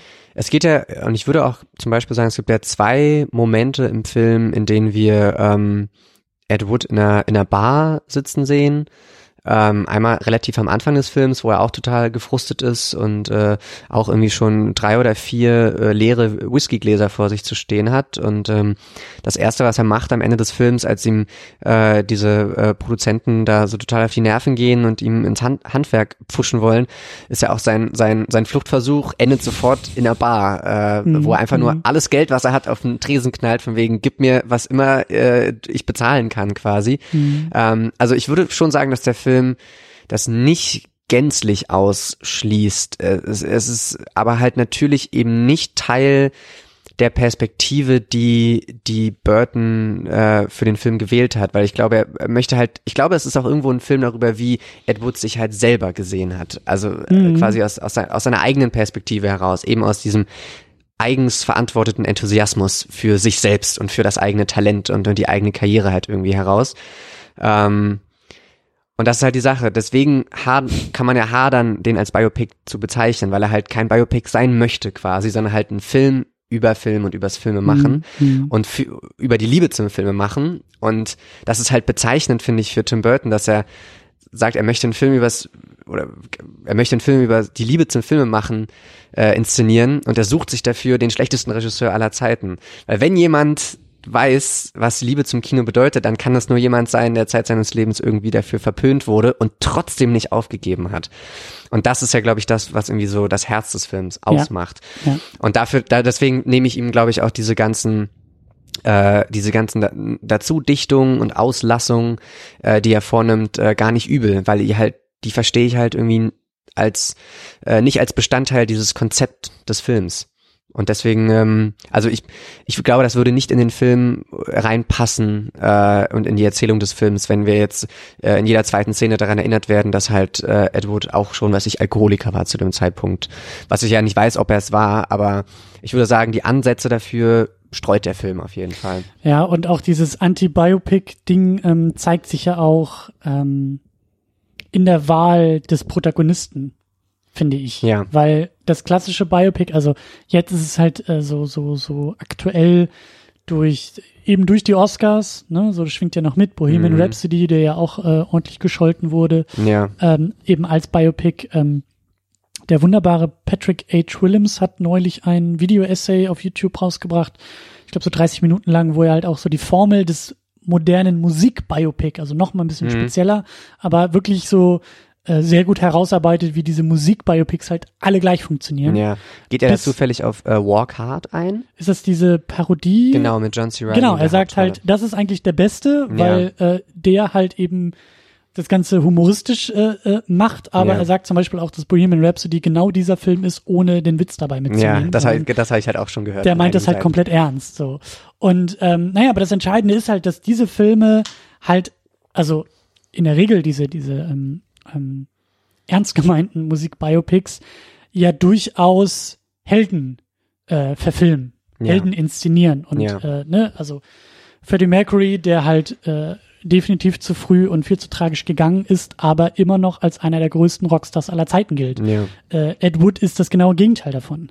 Also ähm, kannst du den auch gar nicht, also er wird auf dem Höhepunkt, in Anführungszeichen, auf dem Höhepunkt Ja. seiner Karriere gezeigt, aber diese gesamte Karriere war halt eine Karriere des Scheiterns. Ja. Und wenn du deinen Protagonisten, wenn du eine, eine, eine Biografie des Scheiterns erzählen willst, dann bist du ja schon in ganz anderen Gefilden Ja. als in dem klassischen Erfolgs. Und dann ist es, glaube ich, auch so Biopic. leicht, äh, halt eben ein Biopic äh, zu machen, was sich halt wirklich nur, äh, was, die, was diese Figur so ganz furchtbar bemitleidet und, und, und, und ganz tragisch dann auch ist Das und dann ist ja- wirklich mit dem Ver äh, Armutstod von, von Ed Wood dann irgendwie endet. Und das Witzige ist ja, dass diese Musikbiopics halt alle, alle ähm, diese tragischen Alkoholgeschichten oder Drogengeschichten zum zentralen Plotpoint haben. Das ist immer der Moment, das ist immer der Tiefpunkt des Protagonisten. Es sind immer Drogen, Alkohol, äh, das, das Verlassen der Band, äh, der Egoismus, der irgendwie da durchkommt und ich kann auch ohne euch und ich brauche euch nicht, ich bin das drogenabhängige Genie und dann muss erstmal wieder äh, äh, der Entzug irgendwie stattfinden und erst wenn sie clean sind, dann können sie wieder so und das klammert der Film halt aus, um halt die ganze Zeit diesen diesen diesen optimistischen ähm, Filmemacher zu zeigen. Ja. Ähm. Es ist halt, ich finde, das äh, lässt sich auch so gut festhalten anhand von diesem quasi triumphalen äh, Finale, wenn äh, er da in seine eigene Premiere reinrennt, ganz romantisch, es regnet draußen ganz doll, es ist völlig egal, das Verdeck des Autos bleibt unten, dann regnet halt das ganze Auto voll. Und äh, er kommt da rein und alle applaudieren, er darf nach vorne rennen und, und nochmal sagen, für wen er den Film gemacht hat. Ähm, das ist ja halt, also der Film in diesem Moment inszeniert ja für ihn einen Triumph. Ja. Weil das ist für ihn in diesem Augenblick als Figur halt ein ganz großer Triumph. Er weiß halt nicht, was passieren wird. Ähm, er weiß nicht, dass er eines Tages als der schlechteste Regisseur aller Zeiten gelten wird.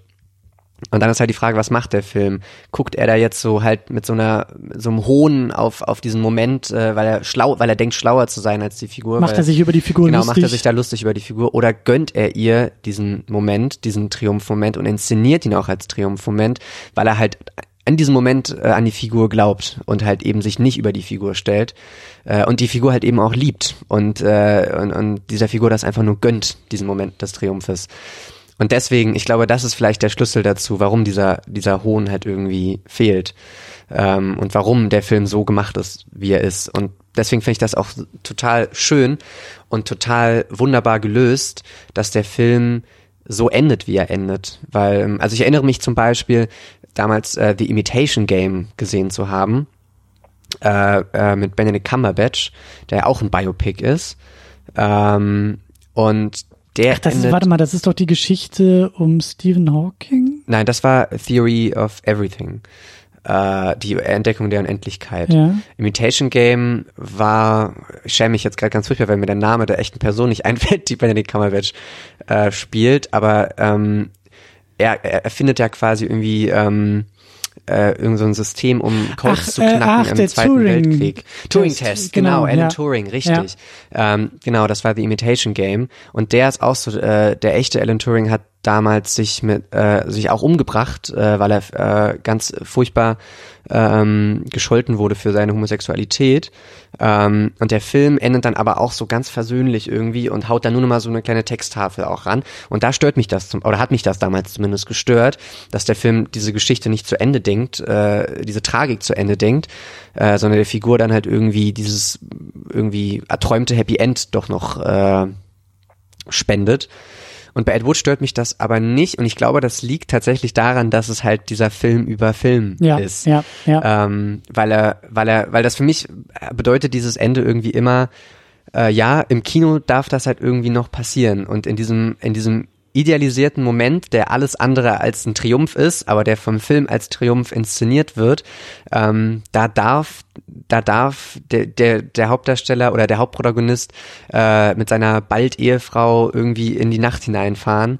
Ähm, und der Film darf da enden oder quasi die, die Erzählung des Filmes darf da enden.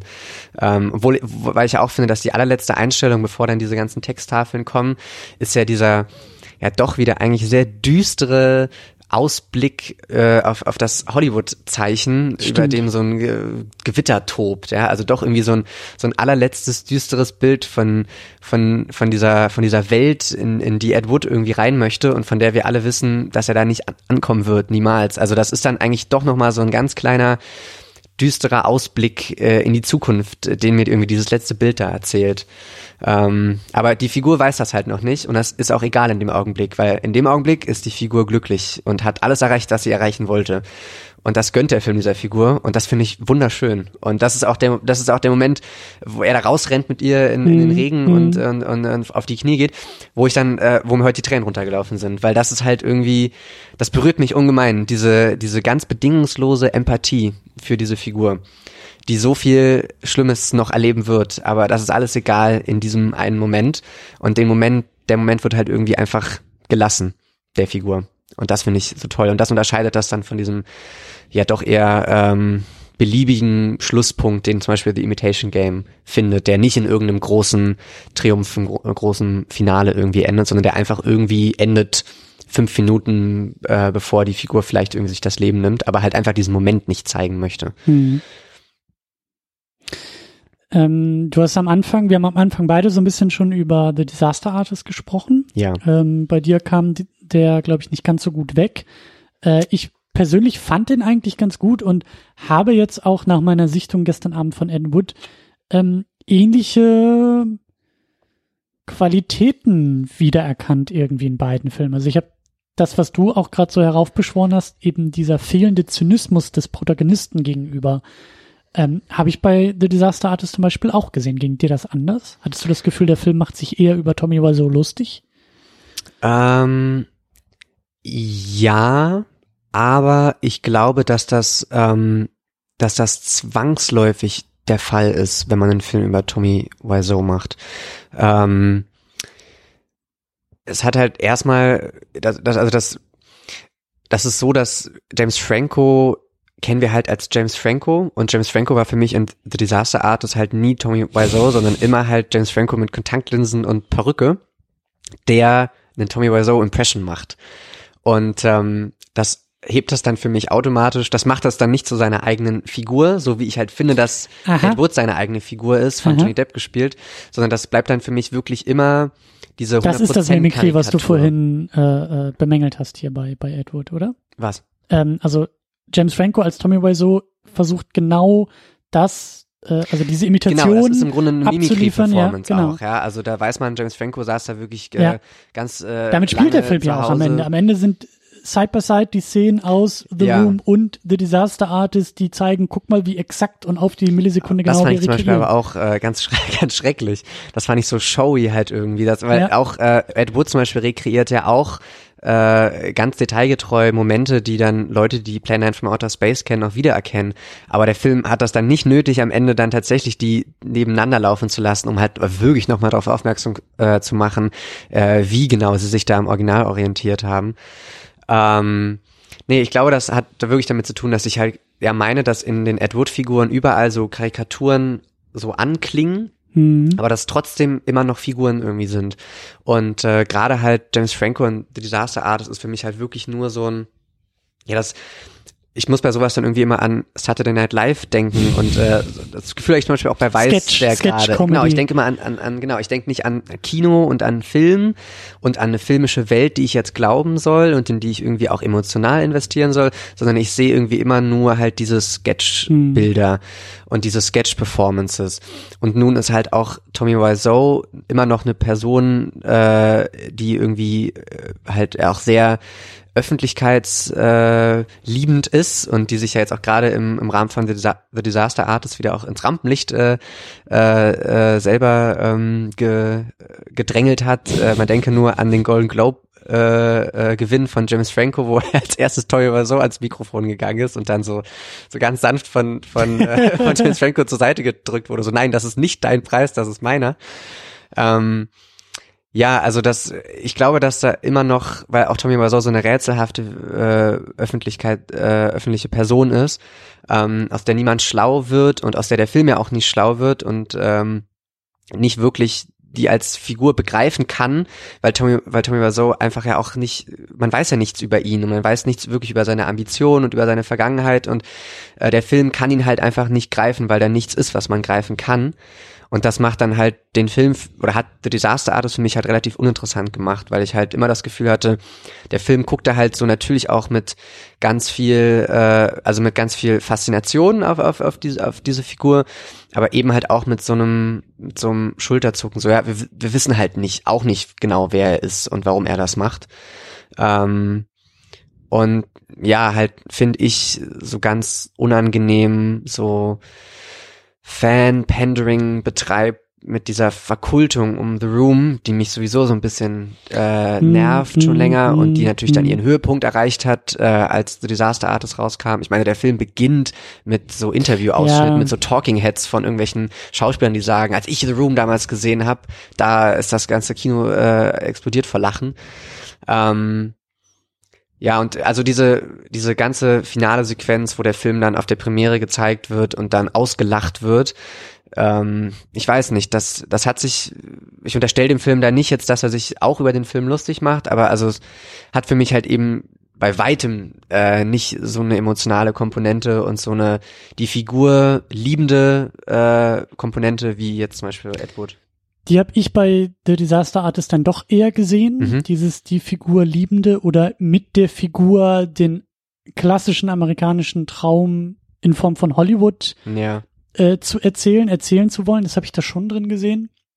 Aber so im direkten Vergleich äh, würde ich auch sagen, dass halt Ed Wood für sich genommen nochmal ähm, eigenständiger und filmischer mhm. äh, arbeitet und auch eine, eine, eine größere filmische ähm, Wertigkeit irgendwie mit sich bringt. Ja. Also es ist der bessere Film, wenn man wirklich ähm, auf die filmischen Aspekte auch, das schaut. auf jeden Fall. So. Ja, also also ähm, also dass er halt filmischer, dass Ed Wood filmischer erzählt ist und auch äh, alleine dadurch, dass er ja in seiner Ästhetik und in seiner Inszenierung wirklich auch an den an die Originalfilme rangeht und und den ganz ja, ja. herzlich halt Tribut zollt. Das ähm, das ist ja erstmal auch eine filmische äh, einfach eine filmische Herangehensweise an so ein sagen wir mal, unkonventionelles Biopic, äh, die halt The Disaster Artist gar nicht hat. Also das ist ja auch ein so, so eine Judd Apatow-Ästhetik eher inszenierter Film. Filmisch alles eher nüchtern und genau, halt äh, relativ einfallslos, was das angeht. Und halt eben auch, das würde ich halt aber sagen, das ist gar nicht mehr unbedingt Problem halt der Machart des Films, sondern halt einfach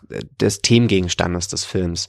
Ähm, ja. Tommy Wiseau ist halt einfach eine, eine ganz rätselhafte, natürlich auch faszinierende, aber letztendlich halt irgendwie leere Person und leere Figur, die man dann halt nur mit entweder Vermutungen füllen kann oder halt eben mit so einer, mit halt so Karikaturartigen äh, irgendwie Eigenschaften. Und deswegen ist das halt immer nur so ein, ähm, ja, so, so eine, so eine nicht, so eine Sketch-Nicht-Figur irgendwie für mich. Äh, wohingegen halt finde ich halt mm, Edward mm. trotz und alle Figuren in Edward halt trotz überzeich auf jeden Fall überzeichneter Performances alles Menschen sind und vom Film auch als Menschen irgendwie wahrgenommen werden und das habe ich halt bei bei The Disaster Artist nicht unbedingt gefühlt. Ich würde sagen menschlich her, so im direkten ja. Vergleich. Ähm, klar, Menschen, Menschen sind es auch. Es sind halt Typen. Es ist auch wieder da der Tim Burton, der diese, diese eigenwilligen ja, auf jeden, Typen, auf jeden Fall, ja klar. Äh, will und sucht und zeigt und inszeniert.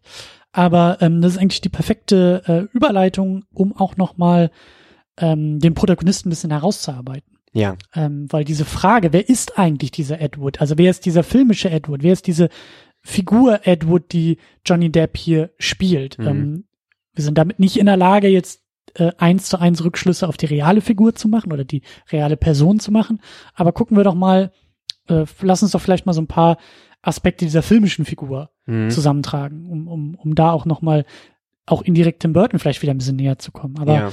äh, wir haben schon ein paar Sachen auch erwähnt. Ähm, ganz, ganz wichtig für mich persönlich ist halt dieser Optimismus. Ja. Ja, also wie gesagt, der durch den die Figur Take, sich ja auch wirklich in fast jedem Moment immer auszeichnet. Also wenn auch wenn er da seine Palme durch das Hollywood-Set irgendwie trägt und mitten in die Aufnahme stolpert, so es ist egal. Er ist fasziniert von allem, was ihn gerade umgibt. Äh, hier in dem in dem auch gleich gleich da am Anfang ähm, äh, ist er doch da auch irgendwie bei einem bei einem Cutter, glaube ich, irgendwie oder in einem Projektionsraum oder sowas und die schauen sich da so Stock-Footage an. Ja, ja, ne? wo er dann quasi aus den drei komplett zusammenhanglosen äh, Stock-Footage-Aufnahmen. Er meint, er hat jetzt sofort, daraus kann er dir einen eigenen Film zusammenschneiden. Genau, da, da hat er schon mal die erste Idee für, ja. für eigene Filme so und, und, ne, also er, er ist halt, also er liebt Film, er zelebriert Film, er zelebriert auch dieses, ähm, ich will nicht sagen Kunst, aber das Kreative. Ja. Das äh, kreieren wollen, kreieren müssen,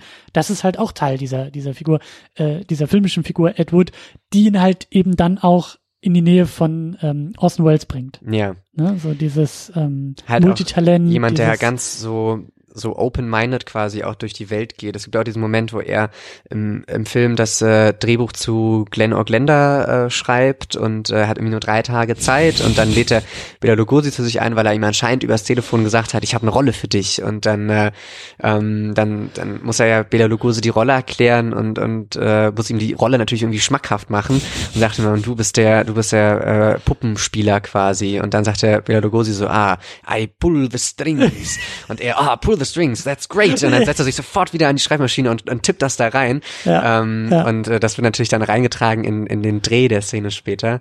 Ähm, also halt jemand, der, der, der sich, der sich, der ganz, der ganz leicht sich begeistern lässt halt. Das ist ja, es klingt Mhm. jetzt, als wäre das was Schlechtes, aber das ist für Mhm. seine Figur was, was gut ist. Ähm, so, äh, egal wo er, was er sieht und, und was Leute ihm sagen, ähm, er Ja, ist der nächste Film wird besser. inspiriert halt. Ja, genau, er lässt sich halt da nicht unterkriegen. Deswegen sage ich, dieser Satz fasst die Figur vielleicht so zusammen. So, was kann man Schlimmeres hören als Regisseur, als das ist der schlechteste Film, den ich je gesehen habe. Well, next one's going to be better.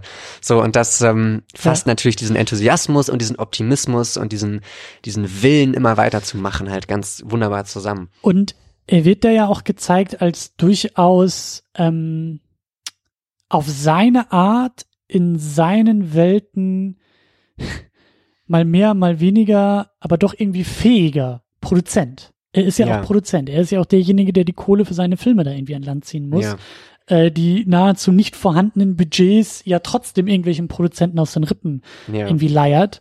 Und äh, da ja auch, ähm, was war denn das? Das war doch irgendwie auch am Anfang äh, mit seiner Freundin, die sitzt da irgendwie im Apartment und ich weiß gar nicht mehr, wie das war, aber er ruft doch irgendwie da diesen einen Filmproduzenten an und sagt, wir müssen uns persönlich treffen. Ich habe hier für Sie das Mega-Ding. Und dann Ja, legt ja. er das Telefon auf und fragt sich auch, äh, wie, was, was, was hast du, was hast du ihm da versprochen? Und ja, nichts, aber ich muss ja irgendwie den Fuß in die Tür kriegen. Ja, ich muss ja genau, irgendwie richtig. dieses Meeting kriegen. Also schon auch so ein bisschen, also nicht nur verklärt, naiv und optimistisch, Ja. sondern eben auch mh, realistisch genug, dass er, also er weiß ja auch irgendwie, wie die Welt Ja. funktioniert.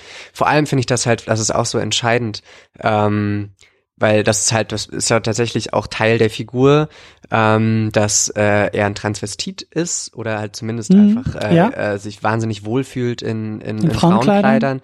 Ähm, ich glaube sogar, dass das auf einer echten Anekdote basiert, dass er im Zweiten Weltkrieg mit Damenunterwäsche äh, irgendwie, äh, also äh, gekämpft hat und Todesangst hatte, nicht vorm Tod, sondern davor äh, verwundet zu werden und dann äh, von irgendwelchen ähm, äh, Kriegsärzten ähm, irgendwie entkleidet zu werden, sodass die sehen, dass er Damenunterwäsche trägt. Das ist ja auch was, was vom Film ganz, au, ganz konkret aufgegriffen wird und sich auch dann weiter äh, durchzieht in die Beziehung zu äh, Patricia Arquette, die ja dann erst in der zweiten Hälfte des Films beginnt. Aber das erste Mal davon erfahren, dass er gerne Frauenkleider trägt, äh, erfahren wir, wenn er erst da diesem Filmproduzenten sagt, der auch so wunderbar, äh, so, ein- so ein, äh, ein Produzent von irgendwelchen Schrottfilmen, ähm, der da sitzt in seinem kleinen, äh, in seinem kleinen, Dickbäuchig, schwitzend genau, mit der dickbäuchig, Zigarre. schwitzend, Zigarre, ein Burger vor sich auf dem Tisch, hinter ihm so äh, so ein Stapel von Filmrollen, wo man, wenn man anhält, so irgendwelche Trash-Filmtitel auch erkennen kann auf den Filmrollen drauf. Äh, wenn äh, Edward ins Büro reinkommt, schreit er gerade jemanden an in, in sein Telefon und der dann sagt, äh, er, er soll diesen Sex-Change-Film inszenieren und dann ist there a script? Fuck no, but there's a poster. und dann holt er das Poster unterm Tisch vor. Ungefähr so stelle ich mir auch jedes Mal die äh, Academy vor, wenn über die Oscars geredet wird und den alten weißen Mann, der, der die Academy bestimmt. Ja, ja, genau. genau das ist mein Bild. Also erstmal eine ganz wunderbare, ganz wunderbare, äh, wunderbare Figur und Szene aus dem Film natürlich. Ähm, aber wenn er sagt ja sogar dann, ähm, äh, was ich dir jetzt sage, das, äh, das weiß noch nicht mal irgendwie meine Freundin, das weiß noch niemand von mir. Er sagt oder er offenbart sich äh, diesem diesem Produzenten, dass er gerne Frauenkleider trägt, ähm, um sich selber zu qualifizieren für diesen. Für ich dachte im ersten Moment auch, er, er denkt sich das gerade komplett aus. Ja. Das ist eine komplette Geschichte, die er ihm da irgendwie erzählt, um es irgendwie gibt, es interessanter gibt einen kleinen, zu werden. einen kleinen Hint ganz zu Anfang des Films, äh, diese Szene, wo, wo er mit äh, Sarah Jessica Parker im Bett liegt und dann irgendwie sagt, er hat Selbstzweifel und Orson Welles war 26, als er Citizen Kane gemacht hat. Und da ste steht sie nochmal auf und geht so in diesen begehbaren Kleiderschrank und sagt irgendwie, wo ist eigentlich mein Angora-Sweater? und dann dreht er sich einfach so um und liegt so direkt vor der Kamera und das Ah, okay, äh, okay, der, okay. der deutet der Film das schon an. Ähm, aber das ist halt so, vielleicht das ist auch ein ganz wichtiger Bestandteil dieser Figur, dass äh, das ist sein größtes Geheimnis quasi und äh, das ist Mhm. immer, das kostet ihn ganz viel Überwindung, äh, das Leuten zu sagen, weil das ja natürlich auch die 50er Jahre waren, da war das noch vielleicht, also es ist immer noch leider ke keine äh, oder kostet Menschen leider immer noch wahrscheinlich große Überwindung, das anderen zu erzählen, aber damals war das natürlich wahrscheinlich noch ganz anders. Ähm, und äh, er erzählt das diesem Filmproduzenten, den er gerade das erste Mal trifft. Warum? Weil er unbedingt diesen Film machen Mhm, möchte. mhm. Und erst danach, äh, in, einer, in einer auch ganz hochdramatischen Geste, kann er das dann erst sei, äh, seiner Freundin halt irgendwie beichten. Nachdem sie das Drehbuch des Filmes bekommen hat Ja. und im Schlafzimmer das äh, komplette Ding lesen soll und äh, sie macht die Tür auf und dann steht er da. In Deswegen ist auch, ich glaube, dass in diesem, es gibt ja diesen, diese großartige Tanzszene später, wo sie dann, ich glaube, die Rap-Party von äh, Bride of the Atom, Mhm. ähm, äh, den Film, den er da dann auch noch äh, gedreht hat mit Bela Lugosi, äh, der von diesem, von dieser Fleischerei äh, produziert wird oder von diesem Besitzer dieser Fleischerei, wo dann irgendwie zwischen irgendwie Schweinekadavern und Rinderkadavern, die von der Decke baumeln, dann diese Rap-Party gefeiert wird. Und da macht, kommt, tritt er ja dann auf in Frauenkleidern mit so einem Stimmt, Schleier und stimmt. tanzt und ähm, ähm, das wird ja auch, finde ich, wirklich so als so ein, so ein Befreiungsmoment irgendwie inszeniert. Er hat das jetzt geschafft, diesen Film zu drehen und der, der Film ist im Kasten und er hat's, er hat's geschafft. Und in diesem Moment äh, sch- schwebt er so auf Wolke 7, dass er auch wirklich dann sich traut. Äh, Er ist ganz bei sich Er ist dann. ganz, genau, er ist Er ganz, ist ganz bei er sich. Er selbst. ist ganz er selbst und er kann jetzt da raustreten vor diese riesige Filmcrew und kann tanzen da äh, ähm, und, und kann sich da offenbaren irgendwie. Ich glaube, das ist auch eine ganz, irgendwie auch eine Schlüsselszene für die Figur. Ich glaube, dass diese Tanzszene ganz konkret da platziert ist, auch in diesem Und Moment des Films. Ist das nicht auch im, in derselben Szene, dass dann eben seine Freundin ähm, irgendwie äh, so so aus sich herausfährt Ja. und irgendwie rumschreit und sagt, das ist ja alles riesengroße Scheiße, die Ja. wir, die ihr hier macht. Das ist halt, glaube ich, so die Sache. So, Ich glaube, das ist so der der der Gegenschlag, also Ja. das, das Pendel, was Genau. ge genau in die andere Richtung ausschlägt, das so die halt Außenwelt. eher in seiner in seiner kompletten als 100% er selbst und das ist was was sie davor halt noch wo sie ja das lässt der Film auch mal wieder anklingen dass sie das nur so halb akzeptieren kann Mhm. ähm, und äh, dass sie halt aber trotzdem vielleicht noch irgendwie äh, ihm treu sein möchte oder ihn immer noch liebt irgendwie und ihn deswegen immer noch ähm, begleitet auf seiner auf seiner Reise aber das ist dann der Punkt wo er halt so bei sich selbst ist und so aus sich herauskommt wo sie das halt irgendwie einfach nicht mehr mitmachen kann Mhm. ähm, Aber ich glaube eben auch so als, als Bild für die Außenwelt, also dass diese Innenwelt, also er hat ja diese, diese Gruppe von, von Leuten um sich herum, Mhm. diese, diese Gruppe, da ist dann dieser äh, ehemalige Wrestler, den er da irgendwie Ja. anstellt als Schauspieler, so, der irgendwie kaum den Mund aufkriegt und durch die Szenen und Kulissen stolpert. Aber äh, Überall Edward sagt, stecken dass bleibt. überall stecken bleibt in den Türen, aber das ist Teil der Figur, weil die echte Figur würde genauso. Und ähm, ja, also, also er, er baut sich da ja eben auch eine eigene Welt, eine eigene Umgebung. Er ist, ähm, ach, da, ich weiß nicht, ob du Scrubs mal geguckt hast. Ähm, äh, vereinzelt Folgen aber Es- nicht sehr regelmäßig es gibt ja diese wunderbare Szene, wo da der Protagonist JD ähm, auch mit sich selbst so ein bisschen hadert, so als der König der Nerds, der da halt immer nur irgendwie mit den Außenseitern rumhängt und dann eben am Ende der Folge aber genau das so so annimmt und Mhm. halt in in einer in der Kantine so umgeben von all den anderen Nerds so über den schwebt so als so als als König Ja. halt wirklich so, so so thront über allen anderen und genauso ist es halt mit Ed Wood ja auch der baut sich da ja auch so ein Nest und so eine Umgebung und so eine Welt von ungewöhnlichen Typen von Außenseitern, von, Ja. von Eigenbrötlern, von, wenn man es jetzt mal ganz krass sagen will und eben mit diesen gesellschaftlichen Labels arbeiten will, von Freaks. Mhm. Aber in dieser Welt ist er der Regisseur, er ist der König, er Ja. ist der Chef dieser ganzen Angelegenheit. Und ich glaube, da, dafür steht diese Szene auch irgendwie als dieser Höhepunkt ähm, seines, seines Status, seines Regiedaseins. Mhm.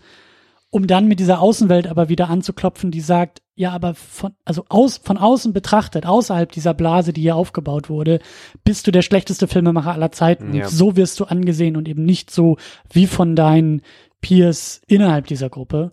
Ähm, ich glaube, das ist halt auch ähm, Teil dieser, Ja. dieser, dieses Schlüssel. Vor allem, dass er halt diesen persönlichen Offenbarungsmoment halt gleichsetzt quasi mit dieser, mit dieser Regie-Errungenschaft äh, irgendwie halt. Also, dass er da so quasi parallel äh, quasi Triumphe inszeniert. Einmal halt den Regietriumph, dann aber auch irgendwie diesen persönlichen diesen persönlichen, Offenbarungstriumph. ja, ja. Ähm, und da halt irgendwie zeigt, wie sehr die Figur halt durchdrungen ist von dieser von diesem Willen zum zum Filmemachen irgendwie. Und erst so er erst wenn er diesen Film abgedreht hat und bei dieser seiner eigenen Rap Party äh, steht erst dann kann er auch heraustreten äh, hinter diesem Vorhang und, und kann kann da tanzen zu dieser orientalischen Musik.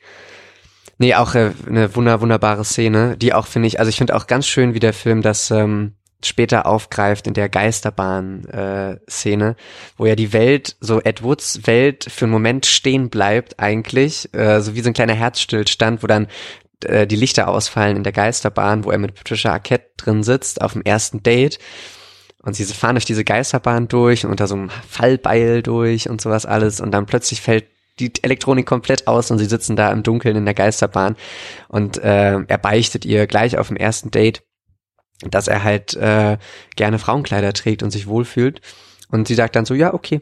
Und äh, dann in diesem Moment kommt diese Erleichterung bei ihm so durch, weil er sie so gerne mag. Und dann dreht sich die Welt auch weiter, weil dann geht nämlich die Elektronik wieder an und die Geisterbahn geht weiter. Ähm, ich glaube, das ist ja auch äh, abgesehen dann natürlich vom Ende, wo er dann äh, äh, quasi die Kraft nur wieder erlangt, Planet from Outer Space zu Ende zu drehen ist, indem er halt äh, äh, mit Angora äh, Pullover und äh, blonder Perücke halt wieder ans Set Ja, kommt ja, und hochhackigen Schuhen. Ähm, auch wunderbar dann äh, ganz äh, unbeschwert äh, damit sich auch in die Bar setzt und äh, zu Orson Welles dann später an den Tisch. Du hast gerade Außenseiter gesagt und das ist äh, das war so ein mal so ein Stichwort, weil ich So weiß ein nicht Trigger für dich? so ein Trigger, wenn wir über Tim Burton sprechen. Ja. Ähm, weil ich ja vorhin gesagt habe, irgendwie dreht Tim Burton irgendwie immer den gleichen Film, könnte man ihm vorwerfen, aber das sind natürlich trotzdem immer variierende Geschichten. Aber diese Außenseiter-Thematik, das ist ja wirklich, ich glaube fast in jedem einzelnen Burton-Film, den es gibt, ist das immer gedreht. Also Burton inszeniert Burton hat ein großes Herz für Außenseiter. Das ist halt das Absolut, Entscheidende. weil, er ist ja äh, weil nicht er selber der, einer ja. war und immer immer noch ist wahrscheinlich, Ja. ähm, weil er auch nie jemand war, der sich da so ganz konform irgendwie äh, hat abwandeln lassen oder sich irgendwo eingebettet hat, immer noch mit seinen äh, äh, zerzausten Haaren und seiner Sonnenbrille äh, in irgendwelchen Interviews sitzt und halt ganz schüchtern ist. Ähm, ja, also es, es man, man kann sich ja zum Beispiel die Batman-Filme angucken oder den Ja. äh, äh, Batman Returns, äh, der Ja, der den Pinguin äh, der den zelebriert. der allgemein äh, der dieses Trio entwirft aus äh, aus Catwoman äh, gespielt von Michelle Pfeiffer, dem Pinguin von Danny DeVito und vor allem, wie ich finde, die wirklich unterbewertetste und äh, missverstandenste, äh, aber eigentlich treffendste Darstellung von Bruce Wayne als Figur in äh, jeder erdenklich filmischen Auslegung und das äh, schließt auch die Christopher Nolan Filme ein, die ich sehr gerne mag. Ähm, der wirklich in ganz, ganz subtilen Handgriffen diese Bruce Wayne-Figur charakterisiert als eine Figur, die einsam ist und, und äh, im Grunde ähm, diese Bruce Wayne-Maske trägt und nur als, als, als dunkler Ritter, als Batman irgendwie wirklich er selbst sein kann. Da sind es nicht die Frauenkleider, da sind es die äh, Genau, schwarzen da, Ledercapes. Da ist, es, da ist das schwarze Ledercape. Es gibt diese wunderbare Einstellung mit Batman Returns, die auch ganz ikonisch ist, die halt aber diese Figur auch so grandios zusammenfasst, äh, ähm, wie wir Michael Keaton als, als Bruce Wayne vorgestellt kriegen in Batman Returns, wie wir ihn das erste Mal sehen, ähm, äh, wird das äh, Bettsignal an den Himmel von Gotham City geworfen und ähm, äh, dann wird das so gespiegelt, äh, bis es irgendwann in die dunkle Wayne Manor äh, Bibliothek fällt, wo er spät abends als Multimillionär total äh, teilnahmslos und äh, zusammengesunken auf seinem Sessel sitzt, Mhm. nichts zu tun hat, nichts mit sich anzufangen weiß, weil er wartet nur darauf, dass jemand das Bettsignal anwirft und dann schwellt halt Danny Elfmans Musik an und er erhebt sich aus diesem Sessel im Licht äh, von diesem Bettsymbol. Und das ist die absolut brillanteste Einstellung, die je für einen Batman-Film gedreht wurde, finde ich.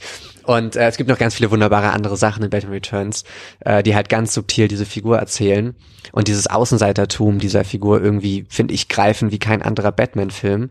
Äh, Edward Scissorhands allgemein äh, rechnet ja mit dieser amerikanischen Suburban-Kultur ab und äh, äh, lässt ja da in diese pinken, gelben, grünen Vorstadthäuser plötzlich halt diese Gothic-Edward-Gestalt irgendwie einbrechen, der dann halt auch noch Scherenhände hat. Also äh, Burton, so wenn ich Edward Scissorhands gerade sehe, das ist ja auch ein Film, wo er sagt, der wahrscheinlich sein persönlichster, ähm, weil er selber halt in so einer amerikanischen kleinen Vorstadt aufgewachsen ist und halt schon immer seine äh, gruseligen äh, äh, Fratzen und Figuren und Skelette und so gezeichnet hat, weil er auch äh, hat er als tatsächlich als ähm, Animationskünstler, Zeichner bei Disney angefangen und hat äh, ganz viel gearbeitet an Taran und der Zauberkessel, äh, falls den Film noch jemand kennt, äh, bevor er dann äh, halt damals äh, Pee-wee's Big Adventure, glaube ich, gemacht hat als ersten Film.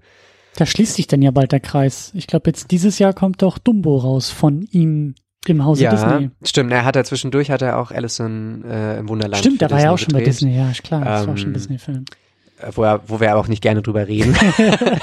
ich habe den erst vor zwei Wochen nochmal mir angeschaut, Alice im Wunderland. Hat er Und, den äh, zweiten eigentlich auch Auweia. gemacht? Nee, den zweiten hat James Boban gemacht, äh, der äh, eigentlich, deswegen hatte ich mich auf den damals sogar gefreut, weil James Boban hat nämlich den wunderbaren Muppets-Film für, äh, für äh, Disney gedreht. Mhm. Oder ist das Disney? Ich ja, der Muppets-Film Ja. hier mit, mit, ähm, mit Amy Adams und Ja, genau. Jason Segel, den ich ganz toll fand. Und der hat dann auch das Alice-Sequel gemacht, das aber auch, fand ich ja sogar noch schlechter war als der Burton-Film. Also diese Außenseiter-Thematik zieht sich durch, durch, äh, durch alle Burton-Filme und die Burton-Protagonisten sind immer irgendwo er. Also das, deswegen ist das so seltsam, weil man meinen könnte, er ist wirklich ein Autorenfilmer, der seine Mhm. Drehbücher selber schreibt und der immer aus seiner Perspektive heraus, äh, aus seiner Protagonistenperspektive diese Geschichten erzählt. Ähm, und gerade bei, bei Ed Wood nun, das ist halt ein Filmregisseur, äh, der natürlich, das ist ja die allergrößte Parallele, die man zu sich selber halt äh, irgendwie ziehen kann. Mhm. Aber ich finde das gerade so schön, ähm, so als dieser Moment in Ed Wood, wo er Bela Lugosi trifft, wo er aus seinem äh, im Sarggeschäft, äh, wo er aus dem Sarg raus raussteigt ähm, und dann äh, Ed Wood vor der Tür wartet und ihm die Hand schüttelt und sagt, äh, I, I was your biggest fan when I was a kid und sowas. Ich denk irgendwie immer, ich habe immer vor Augen Tim Burton, wie er so auf Christopher Lee trifft, weil Christopher Lee ist ja auch ein, äh, hat ja auch Dracula gespielt und allgemein äh, ist er bekannt geworden eigentlich eher durch so B-Movies und halt äh, Horrorproduktionen, die ganzen Dracula-Filme aus den Hammer Studios. Ähm, und Christopher Lee ist ja auch ein langjähriger Weggefährte von Tim Burton gewesen und in einigen seiner, seiner Filme aufgetreten. Ähm, so, was ja Ed Wood und Burton dann auch irgendwie äh, äh, vereint, ist diese Liebe zu diesen alten Monsterfilmen, die noch irgendwie so, sagte Ed Wood im Film selber auch, heutzutage gibt's nur noch irgendwie irgendwelche großen Spinnen und Werwölfe und so und früher gab's noch Nebel und, äh, und große gruselige Schlösser und Friedhöfe und so.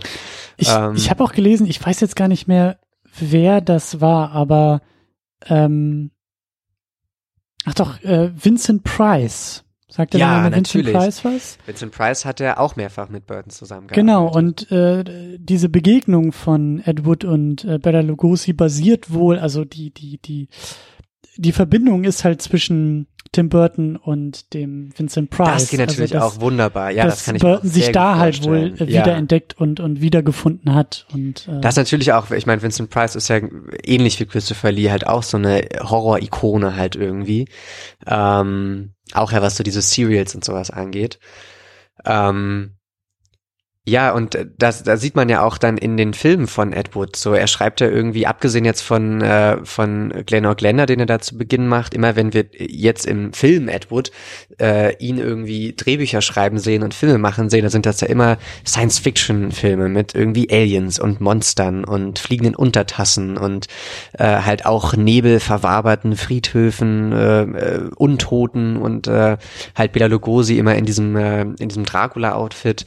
Ähm, also da ist, steckt ja auch in den Filmen von Ed Wood irgendwie so eine Zitierfreude an ein vergangenes Horror-Monster-Kino was ja genau man so halt auch auf Burtons Karriere irgendwie anwenden kann, der sich zum Beispiel in seinem, ähm, in dem Film, den er selber remaked hat, von seinem Kurzfilm Frankenweenie, ähm, den er nochmal als schwarz-weiß Stop-Motion äh, gedreht hat, 2012, ähm, zitiert er sich zum Beispiel auch, also Burton, total liebevoll durch so äh, Monsterfilmgeschichte. Da stampft dann irgendwie so Godzilla-mäßig ein Monster durch und auch Tarantula und was weiß ich noch alles. Ähm, also das sind irgendwie halt ganz starke Parallelen, was so glaube ich ähm, diesen diesen äh, einfach allgemein Ästhetik und und und Inhalte äh, zwischen Edward und Tim Burton. Deswegen sage ich also, man könnte das fast irgendwie so auf so was autobiografisches irgendwie ja. beziehen. Anne liefert auch nach im Chat, dass ähm, äh, Burton äh, Tim Burton wohl mit dem mit dem mit der Produktion von Ed Wood auch seinen eigenen Frust äh, nach den Batman-Filmen so ein bisschen verarbeiten wollte. So Batman, wo ah, das Studio auch viel reingeredet ja, hat und so. Das große John Peters äh, Batman-Desaster, ja. Genau, und äh, dass er hier eben dann wieder freier und eben auch mit einer Geschichte ums Filme machen, ja. vielleicht auch wieder so die eigene Liebe zum Filme machen. Ja, das ergibt sich ja kann, ganz ja. logisch tatsächlich aus dem aus dem Batman-Fiasko. Aber das bringt uns eigentlich auch zur, zur nächsten Frage noch. Ähm, wo wir ohnehin hin wollten, ähm, so deine Liebe auch zu Tim Burton, dein, dein, ähm, ja, du sagst, Tim Burton ist einer deiner Lieblingsfilmemacher. Äh, aufgrund dieser Thematik, aufgrund dieser Filmauswahl, aufgrund dieser Erzählung und Geschichten um diese äh, ungewöhnlichen Außenseiter, wenn man so will? Ja, klar, ich denke, ähm, man kann das durchaus so erklären. Das Interessante bei mir ist so, ähm, ich habe mich selber irgendwie immer als Außenseiter gefühlt als als Kind, obwohl ich eigentlich gar nicht mal so enorm einer war. Also das ist, ich weiß, ich weiß, ich weiß gar nicht, wie man das so genau beschreiben kann. Also bei mir war das jetzt nicht so, dass ich halt auch äh, irgendwie so mit niemandem reden wollte und immer nur alleine rumsaß und was ich irgendwas gezeichnet habe. Also ich bin jetzt nicht, äh, ich glaube, ich habe na, doch na, noch eine andere Kindheit verbracht als als Tim Burton im American Suburbia. Ähm, aber mein, meine Interessen waren schon immer äh, irgendwie eigenwillig und da ich habe mich immer schwer getan, äh, gerade schon wo die Schulzeit dann losging, der Grundschule und so, äh, Leute zu finden, mit denen ich halt über die Dinge reden konnte, mm. die mhm. mich irgendwie interessiert mm. haben. Ähm, und äh, das hat mir halt immer so das Gefühl gegeben, äh, weiß nicht, halt, also vielleicht nicht unbedingt ein Außenseiter zu sein, aber zumindest halt irgendwie nicht so ganz 100% da reinzupassen. Und ähm, vielleicht war das der Grund, warum dann sowas wie Edward mit den Scherenhänden, der das ja wirklich ganz, ein ganz radikales Zerwürfnis äh, bildlich auch zeigt, mit dieser bunten, äh, äh, nach außen hin äh, schönen Vorstadt und dieser gruseligen Gothic-Figur. Äh, aber vielleicht war diese Resonanz dann sofort irgendwie da, dass ich halt irgendwie das Gefühl hatte, ich weiß, wie sich das anfühlt, äh, nicht so ganz dazu zu gehören. Und äh, vielleicht, äh, weil Edward, in Edward Scissorhands zum Beispiel wird er auch am Anfang äh, gemocht und geliebt äh, von allen und sitzt dann da mit am, am Essenstisch bei der Familie und wird von allen gemocht, aber kann halt nicht essen, weil er mit seinen Scherenhänden gerade mal so eine Erbse hochheben kann oder so. Und da kann schon sein, dass, dass das irgendwie dass deswegen da so eine Resonanz irgendwie da war. Ähm, ansonsten glaube ich, einfach so eine ganz unerklärliche, ähm, äh, ganz unerklärliche Liebe für diese, für diese Ästhetik, mhm. Für diese Bilder, äh, für diese Mischung aus, ähm, aus was, was ganz ganz wunderschönem, märchenhaftem und dann aber ähm, halt diesen diesen düsteren äh, diesen düsteren Nebelbildern ähm, oder halt eben auch teilweise in diesem in diesem dunklen und in diesem unbekannten doch halt irgendwie doch eine Schönheit zu finden. Ähm, das ist einfach so was natürlich auch für Kino ganz klassisch halt irgendwie steht, ne, so die die Schönheit äh, in dem zu finden, was wir halt nicht vielleicht automatisch als Schönheit wahrnehmen und halt eben auch das teilweise umzukehren. Also dann irgendwie dieser, diesem Suburbian Edward Scissorhands irgendwie die Fratze runterzureißen und zu erkennen, das sieht nach außen alles so toll und normal aus, aber ist eigentlich. Äh, so eine gewisse Punk-Attitüde auch, ne? Ja, ja, klar. Und das, das ist ja auch das für Burton, weil, weil gerade so, was so die amerikanische Filmkritiker-Szene angeht, da wird ja echt kein gutes Haar an Burton mehr gelassen. Also das ist richtig ähm, en vogue äh, Burton zu hassen mittlerweile und und ihn und ihn dafür natürlich liegt das auch daran, dass halt seine Filme mittlerweile nicht mehr so gut sind leider mhm.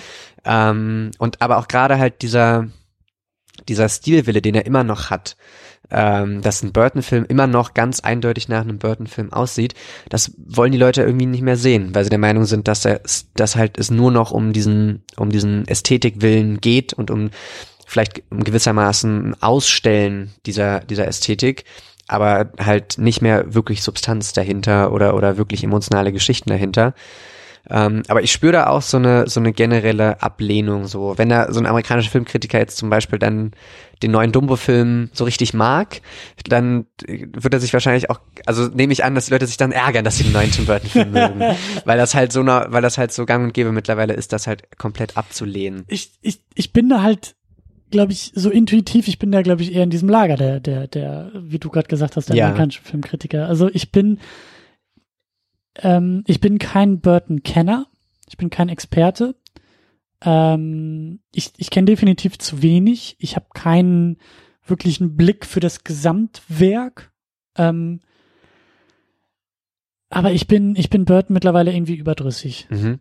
Also ich, ich fange eher an, mit den Augen zu rollen, wenn ich schon irgendwie höre, der Film ist von Tim Burton, ähm, was vielleicht eben auch eher an den Filmen der Gegenwart liegt. Mhm. Ich fand den Alice im Wunderland, den habe ich damals im Kino gucken müssen in 3D. Ich fand den eher doof. Ich, den mag ich zum Beispiel auch gar nicht. Also das äh, ist ja auch so. Äh, also das kann ich, ich kann mir auch nicht alles schön reden, nur weil ich äh, den Regisseur so mag. Ich habe ich hab auch null, also eigentlich eigentlich negatives Interesse an dem Dumbo. Ja. Also weil da auch noch andere Aspekte hinzukommen, dass ich sag, diese Disney Live-Action re ich mache mir da auch große Sorgen drum, aber und ich dann noch ein Burton obendrauf. freue mich trotzdem auf den Film. Also auch tatsächlich, ich finde auch tatsächlich, die Trailer bis jetzt haben mir sehr gut gefallen, beide. Ähm, aber also halt Burton und Disney, das äh, Schwierig. ja eigentlich nicht halt. Ne? Ich Also mag durchaus den Batman, den er gemacht hat. Ähm, es ist aber auch nicht, und das kommt eben auch noch hinzu bei den Burton. ersten, du hast den ersten gesehen. Beide. Beide. Beide, okay. durchaus, ja. Ähm, mag ich auch beide, aber es ist halt nicht mein favorisierter Batman. Ja. Und da kommt eben hinzu, dass ich auch einfach in der Ästhetik und der Bildsprache von Burton nicht wirklich zu Hause bin.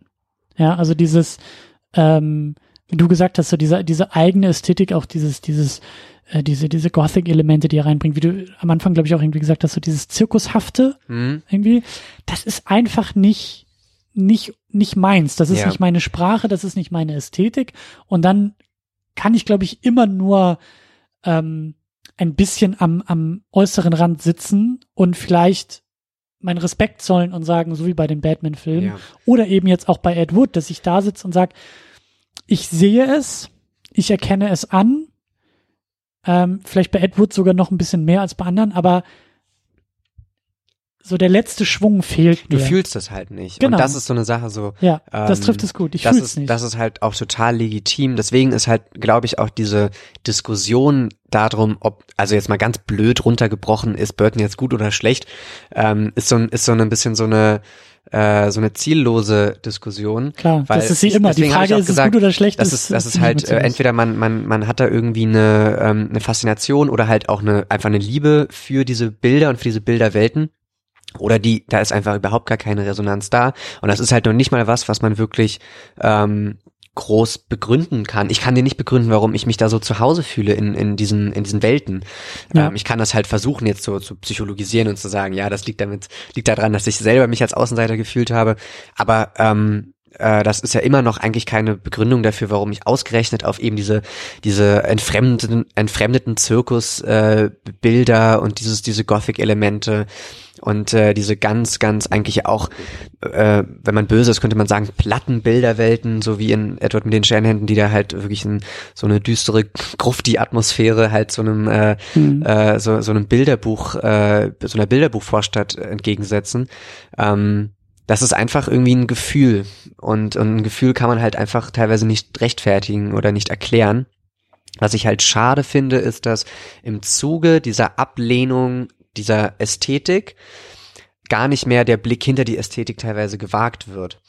Ähm, Muss man aber auch dazu sagen, ähm, äh, die Tim Burton Ästhetik ist halt auch einfach eine sehr starke. Ja. Also wenn du damit schon Probleme hast, ist die es halt einen in jedem ja, es ist Filme. enorm schwer, sich dann noch auf Ja. äh, die Ebene dahinter einzulassen, weil sie eben so eine starke, bildstarke Ästhetik und Inszenierung einfach ist. Ja. So. Ähm, Absolut. Ähm, und es ist ja auch, das möchte ich ja auch gar nicht abstreiten, dass halt zum Beispiel jetzt der letzte Film, den er gemacht hatte, das war ja diese Romanadaption äh, Miss Peregrine's Home for Peculiar Children, die Insel der besonderen Kinder äh, im Deutschen, ähm, der halt ne, diesen, diesen Roman nimmt ähm, und halt quasi alles Erdenkliche aus diesem Roman visuell übersetzt in diese Burton-Bilder. Ähm, und halt natürlich äh, nicht so nicht so viel hinter dieser Ästhetik steckt, wie halt jetzt zum Beispiel bei, äh, bei sagen wir mal Sweeney Todd zum Beispiel, den ich auch großartig finde. Ähm, ja, das ist es halt, ich würde, ich würde sagen, was du gerade meintest, halt, die, die meisten, die halt dann nicht, nicht mit diesen Bildern und diesen Bilderwelten was anfangen können, hören da schon auf, irgendwie den Film überhaupt richtig ernst zu nehmen, sondern sagen, ja, es ist halt wieder Burton und es ist immer wieder das Gleiche irgendwie und ich kann damit nichts anfangen und es ist immer wieder gleiche Scheiß sozusagen. Und ähm, das finde ich halt, äh, finde ich halt irgendwie schade. Also es ist ja so, sowas wie Edward zum Beispiel, selbst Leute, die Burton jetzt schon gar nicht mehr leiden können, mögen den Film zumindest halt, ja. Ähm, der macht es einem auch leichter. Genau, der macht es einem auch leichter. Ähm, und halt, keine Ahnung, bei sowas wie Batman. Äh, Hast du auch noch Batman, an dem du dich halt gut genau, da, satt sehen kannst. Aber das ist ja auch so eine Sache, so ähm, äh, Batman Returns ist, also ich mag beide Batman-Filme von ihm, beziehungsweise ich mag den ersten und ich liebe den zweiten halt über alles. Ich finde, das ist äh, der beste Burton-Film vielleicht und, äh, und der beste Batman-Film sowieso. Ähm, und dann ist es ja doch so, wenn man sich halt dann zum Beispiel, wenn ich jetzt irgendeinen ganz beliebigen amerikanischen Filmkritiker mir rauspicken würde und mal sagen, ranke mir alle äh, äh, Burton-Filme, da würde der wahrscheinlich den ersten Batman ganz nach oben packen. Und das ist auch zum Beispiel ein Burton-Film, in dem relativ wenig Burton drin ist. Und dann, dem merkst du auch, also du merkst ihm nicht das Produktionsfiasko an, das ist jetzt kein super inkohärenter Film, aber du merkst ihm auf jeden Fall an, gerade wenn du deinen Vergleich Batman Returns schaust, dass das nicht Burtons Vision von Batman eigentlich ist und diese ganz radikale, von seinen Ideen und seiner Ästhetik durchtränkte Vision in, in Batman Returns, das ist halt der Batman-Film, den er hat machen wollen. Ähm, und den mögen dann halt aber die meisten Leute weniger als den ersten. Eben gerade, weil er halt, aber das ist zum Beispiel ein Film, der diese Ästhetik nicht einfach nur ausstellt und sagt, guck mal, äh, wie, wie weird und, äh, und Burton nicht das alles ist, sondern der halt wirklich ein sehr komplexes und, und sehr emotionales Charakterdrama entfaltet in diesen, in dieser Burton-Ästhetik. Mhm. Und ähm, dass das dann aber so abgetan wird, so halt eben als einfach nur ein Regisseur, der sich austobt, äh, visuell, finde ich halt sehr schade. Äh, Anne liefert auch noch einen guten äh, Hinweis dazu oder einen guten Vergleich. Ähm, sie sagt, äh, es ist ähnlich wie bei Del Toro. Ähm, was bei mir persönlich als jemand, der Probleme mit Burton hat, gut zutrifft. Ich habe auch Riesenprobleme mit Del Toro. Mhm. Del Toro erreicht mich auch selten und äh, kaum mit den Filmen, die bei den meisten so gut funktionieren. Ja. Bestes Beispiel, Pans Labyrinth hat nicht Wirklich viel nicht, bei nein? mir ausgelöst eher so ein bisschen Ablehnung und Abneigung, weil ich halt nicht so auf diese Fantasy-Dinger stehe. Oh ja, Aber Shape of guter, Water, sentimentaler Hollywood-Kitsch, ja. hat mich komplett erreicht. Wirklich, ja? Absolut. Ja, bei, bei Del Toro ist es zum Beispiel so, ich habe seine leider seine alten äh, spanischen oder äh, äh, spanischsprachigen Filme auch, habe ich noch nicht gesehen. Hier Devil's Backbone und äh, ich weiß nicht, wie die anderen beiden noch heißen. Die habe ich auch nicht gesehen. Ähm, aber ich habe halt die Hellboy-Filme gesehen und äh, Pan's Labyrinth, äh, die ich alle drei äh, sensationell finde.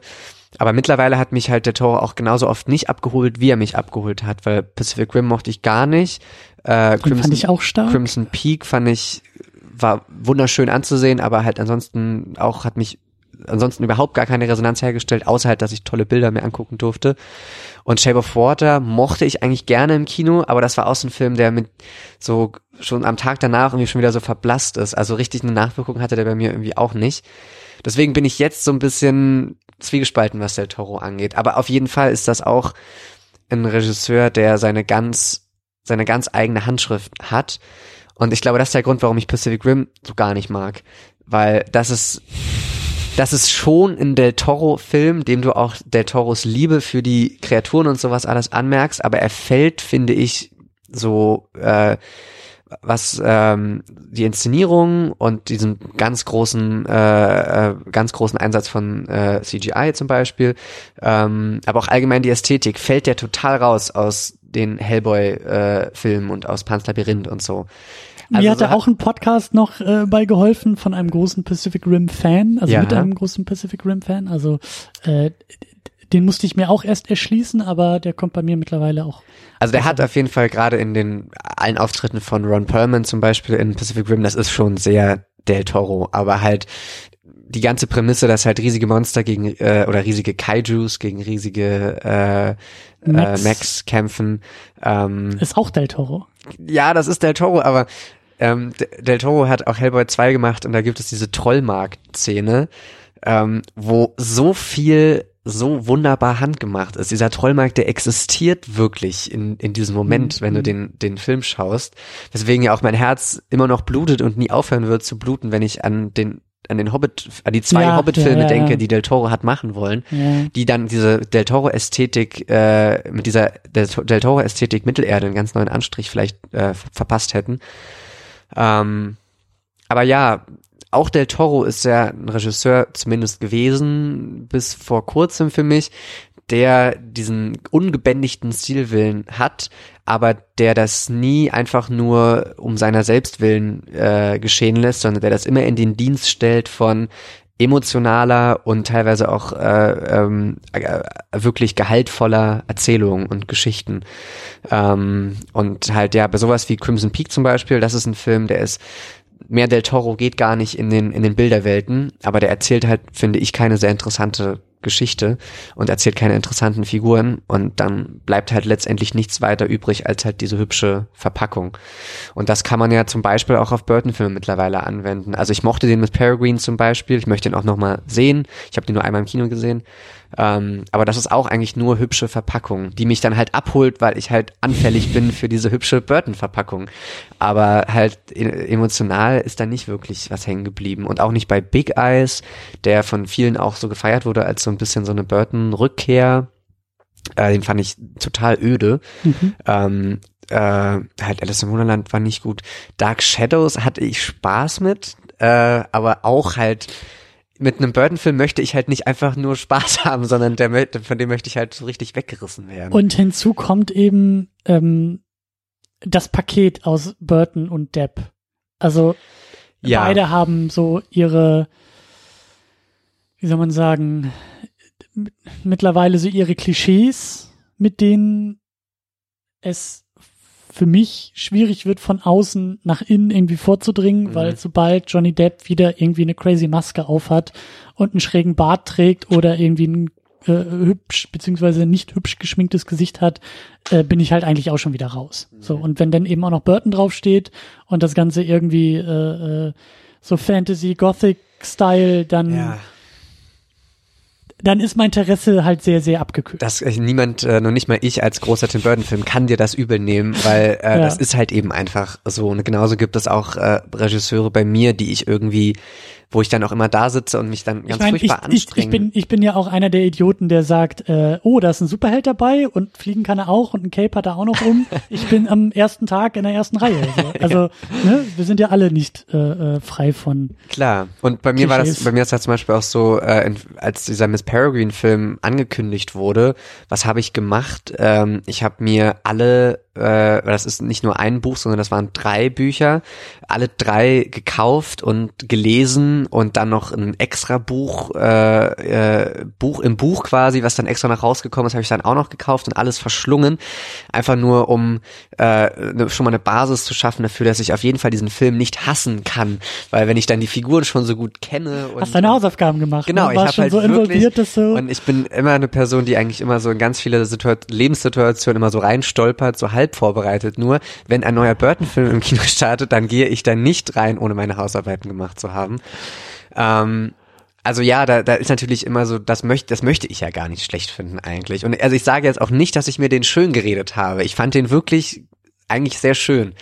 Ähm, aber ich weiß halt auch, dass wenn ich nicht diese, diese, diese History hätte mit, mit, mit diesem Regisseur und mit diesen Filmen, die mir so viel bedeuten, dann, ähm, dann wäre ich da auch gescheitert an diesem Film und hätte gedacht, oh, ist das äh, ein, einfach nur eine öde Fingerübung in, äh, guck mal, ähm, wie, wie sehr das alles nach meinem eigenen Stil aussieht. Mhm. Wobei ich ja auch da immer noch die Gegenposition gerne einnehme, dass ich sage, ähm, das ist ja wirklich also ich weiß, dass ich da jetzt äh, ein ganz anderes Thema aufmache, wenn ich jetzt das, äh, äh, also einfach allgemein Superheldenfilme anspreche und und ähm, einfach so ein, sagen wir mal so ein Inszenierungsstandard, der ins Blockbuster-Kino Einzug genommen hat, ähm, der halt so, sagen wir mal, diese ganz krassen Auteure nicht mehr äh, die Möglichkeit gibt, halt große Filme zu inszenieren.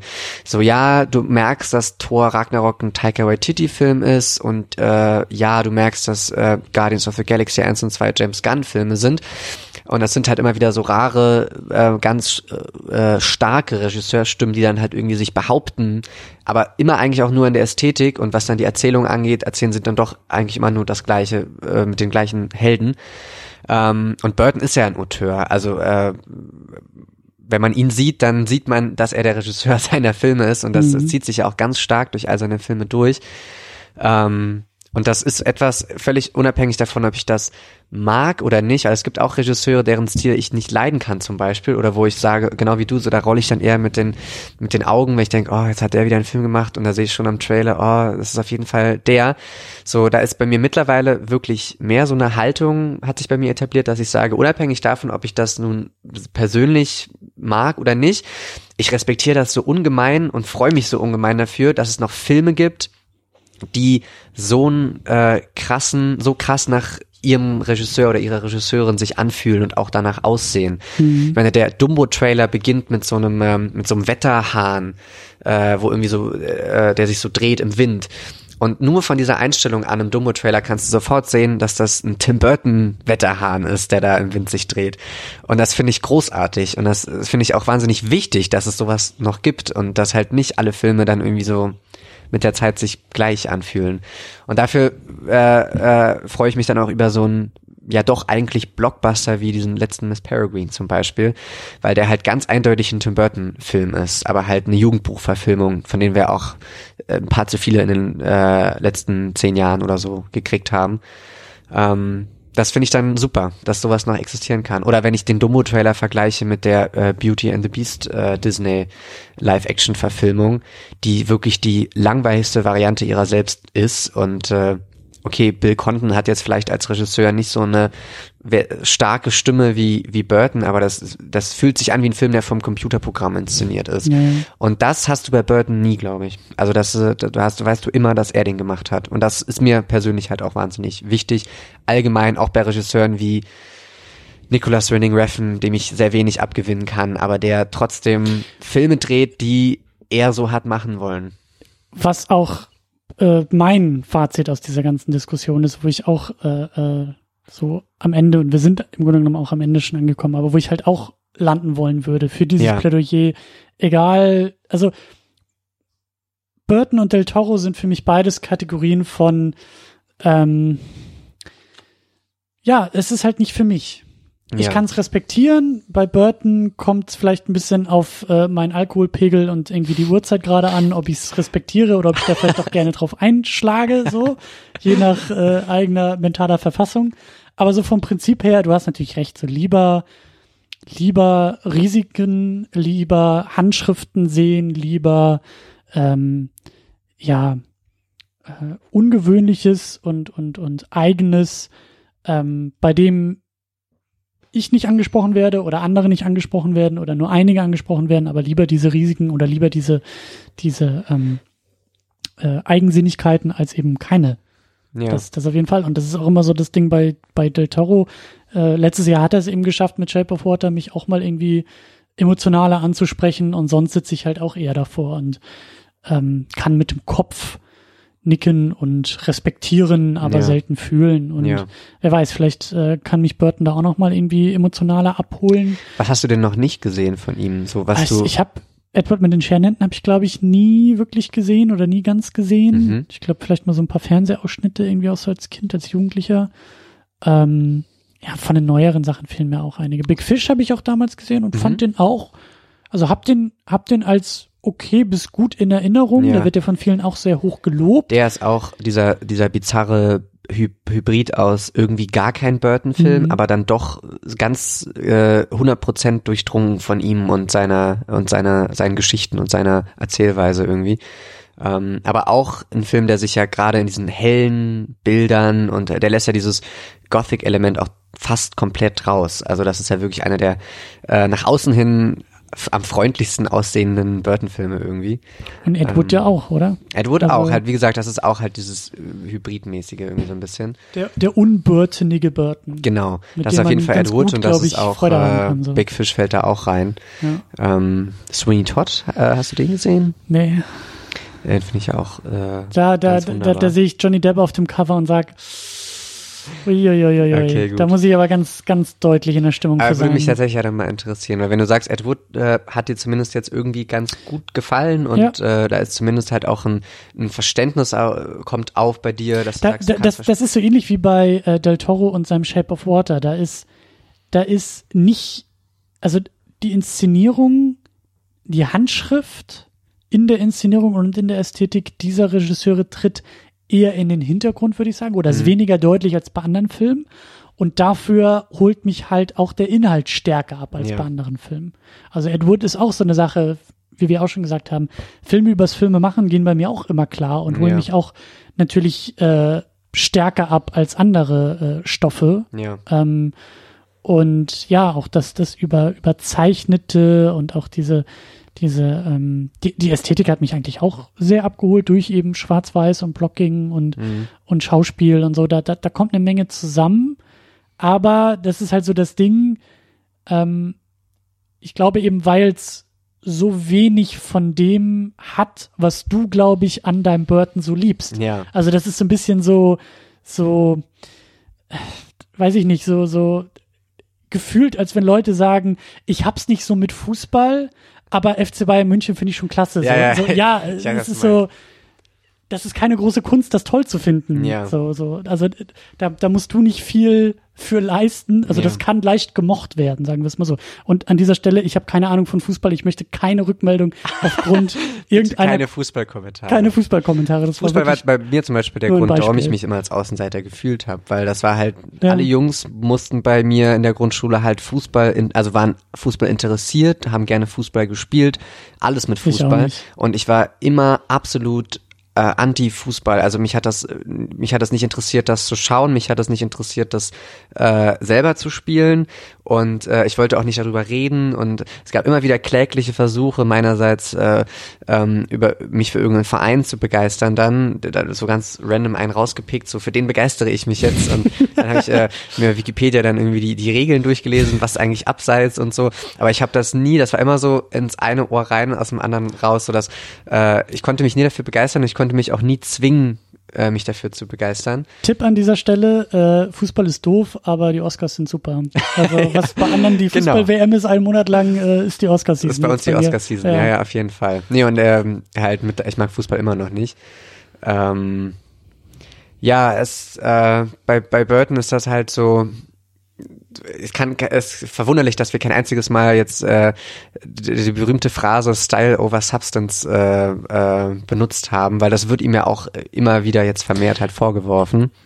Da habe ich den Eindruck, dass man, wenn, dass man das halt vielleicht zu dem aktuellen, zu dem, ähm, wie soll man sagen, Diskurs. also zu den letzten Jahren ja. sagen kann, aber äh, ich habe nicht den Eindruck, dass er damit angefangen hat. Nee, auf, so. auf, jeden Fall nicht. Also es ist auf jeden Fall, es geht mehr in diese Richtung Style over Substance halt mit den mit den letzten Filmen, die er so gemacht hat.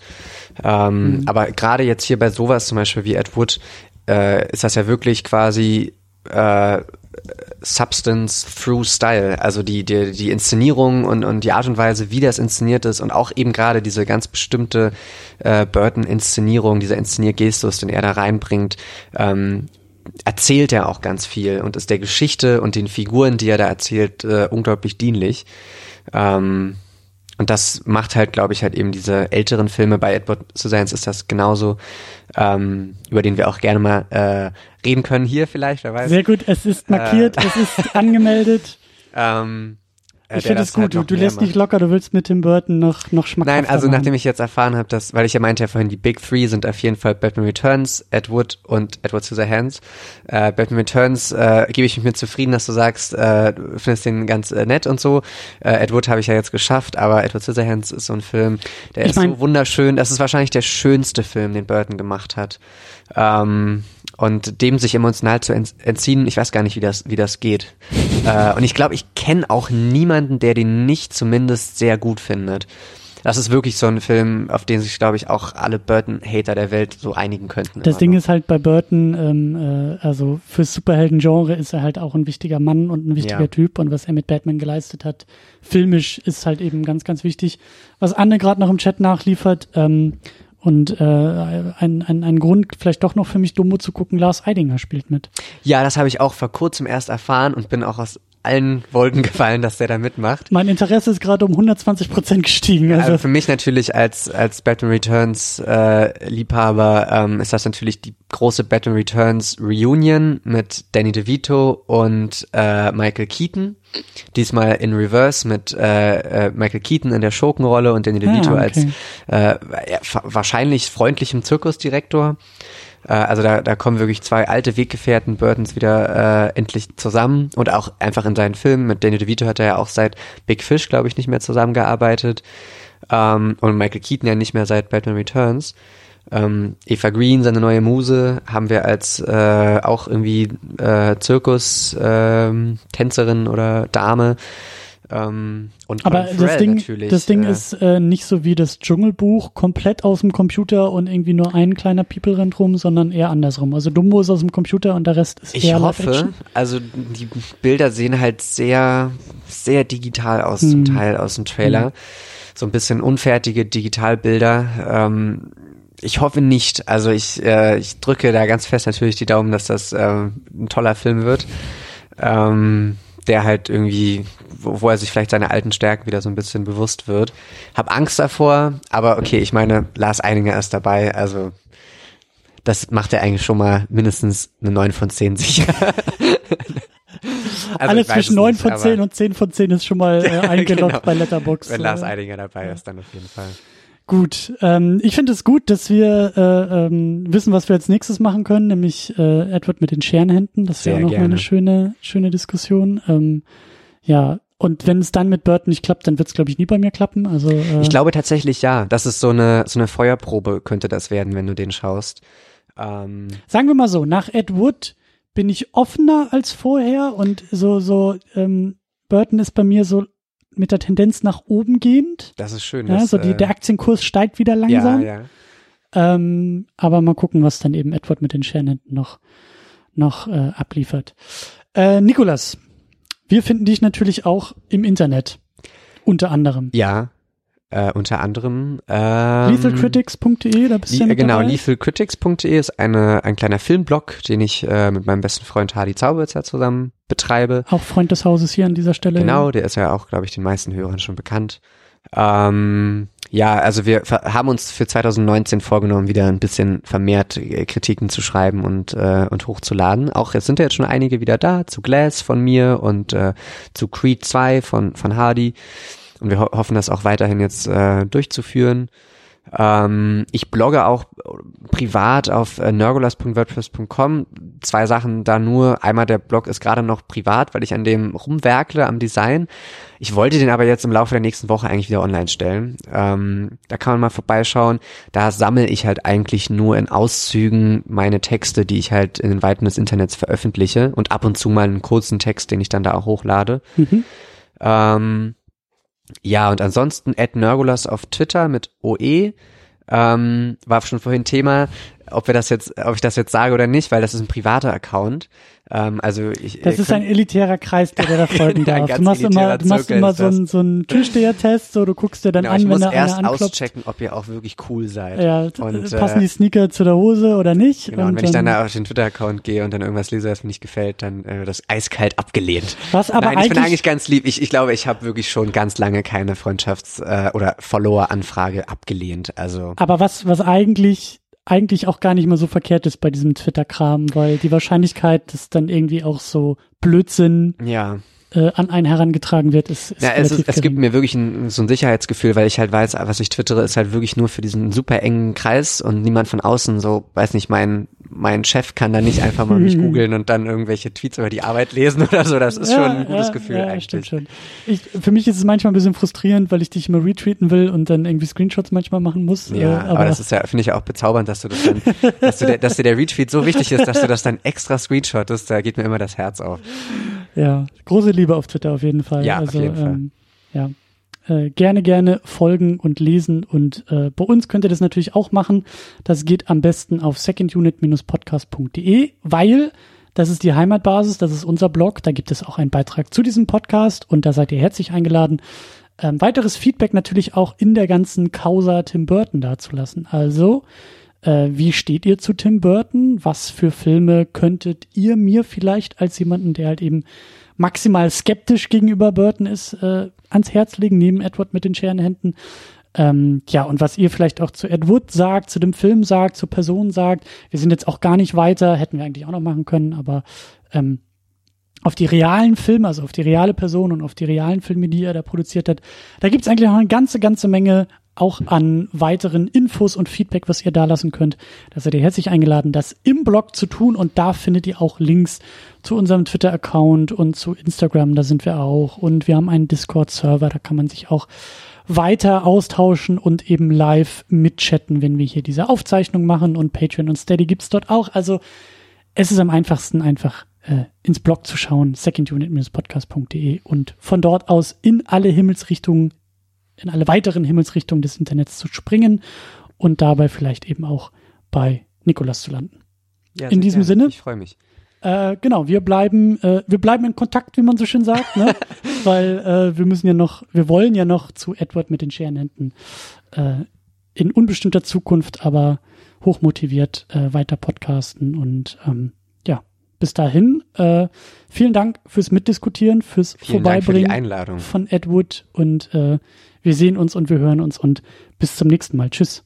Ciao, ciao.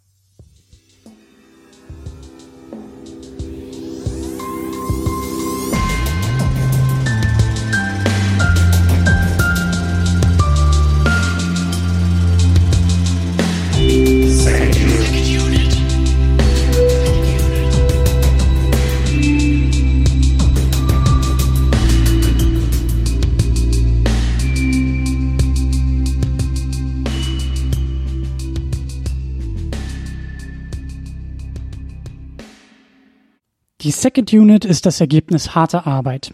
Der Podcast kostet Zeit, er kostet Energie, er kostet Geld. Deshalb könnt ihr unsere Arbeit auf Patreon und auf Steady unterstützen. Viele, viele wunderbare Menschen machen das bereits.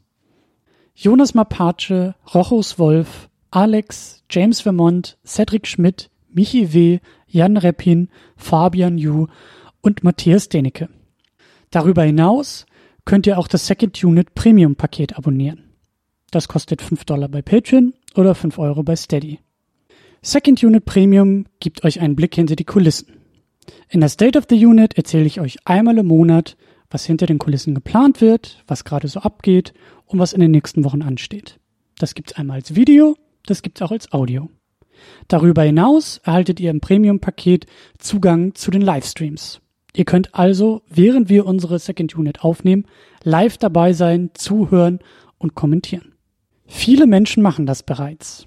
Tahiti Su, Sultan of Swing, Markus Heimitschlager, David X. Noack, Florian Primel, Gianferrari Stefan, Stefan Drove, Rike The Midlist, Käthe, Playstar, Christian Schmickler, Jota, Steve Geiler, Ulf P., Spencer Stewart, Lars Rühmann, Inge, Stefan Manken, Timo Gerdau, Alucard, Sonja Bethke-Jele, Sebastian Sripp, Anne-Kathrin Pache-Wilke und Erik Mülling. Darüber hinaus könnt ihr auch das Doppelte für das Premium-Paket ausgeben, wenn ihr sagt, das ist es mir wert. Das machen Thomas Jaspers und Niklas Römke. Euch allen ein großes, großes Dankeschön. Wenn du die Second Unit auch unterstützen möchtest, dann kannst du das unter patreon.com slash secondunit oder steadyhq.com slash secondunit tun. Vielen Dank.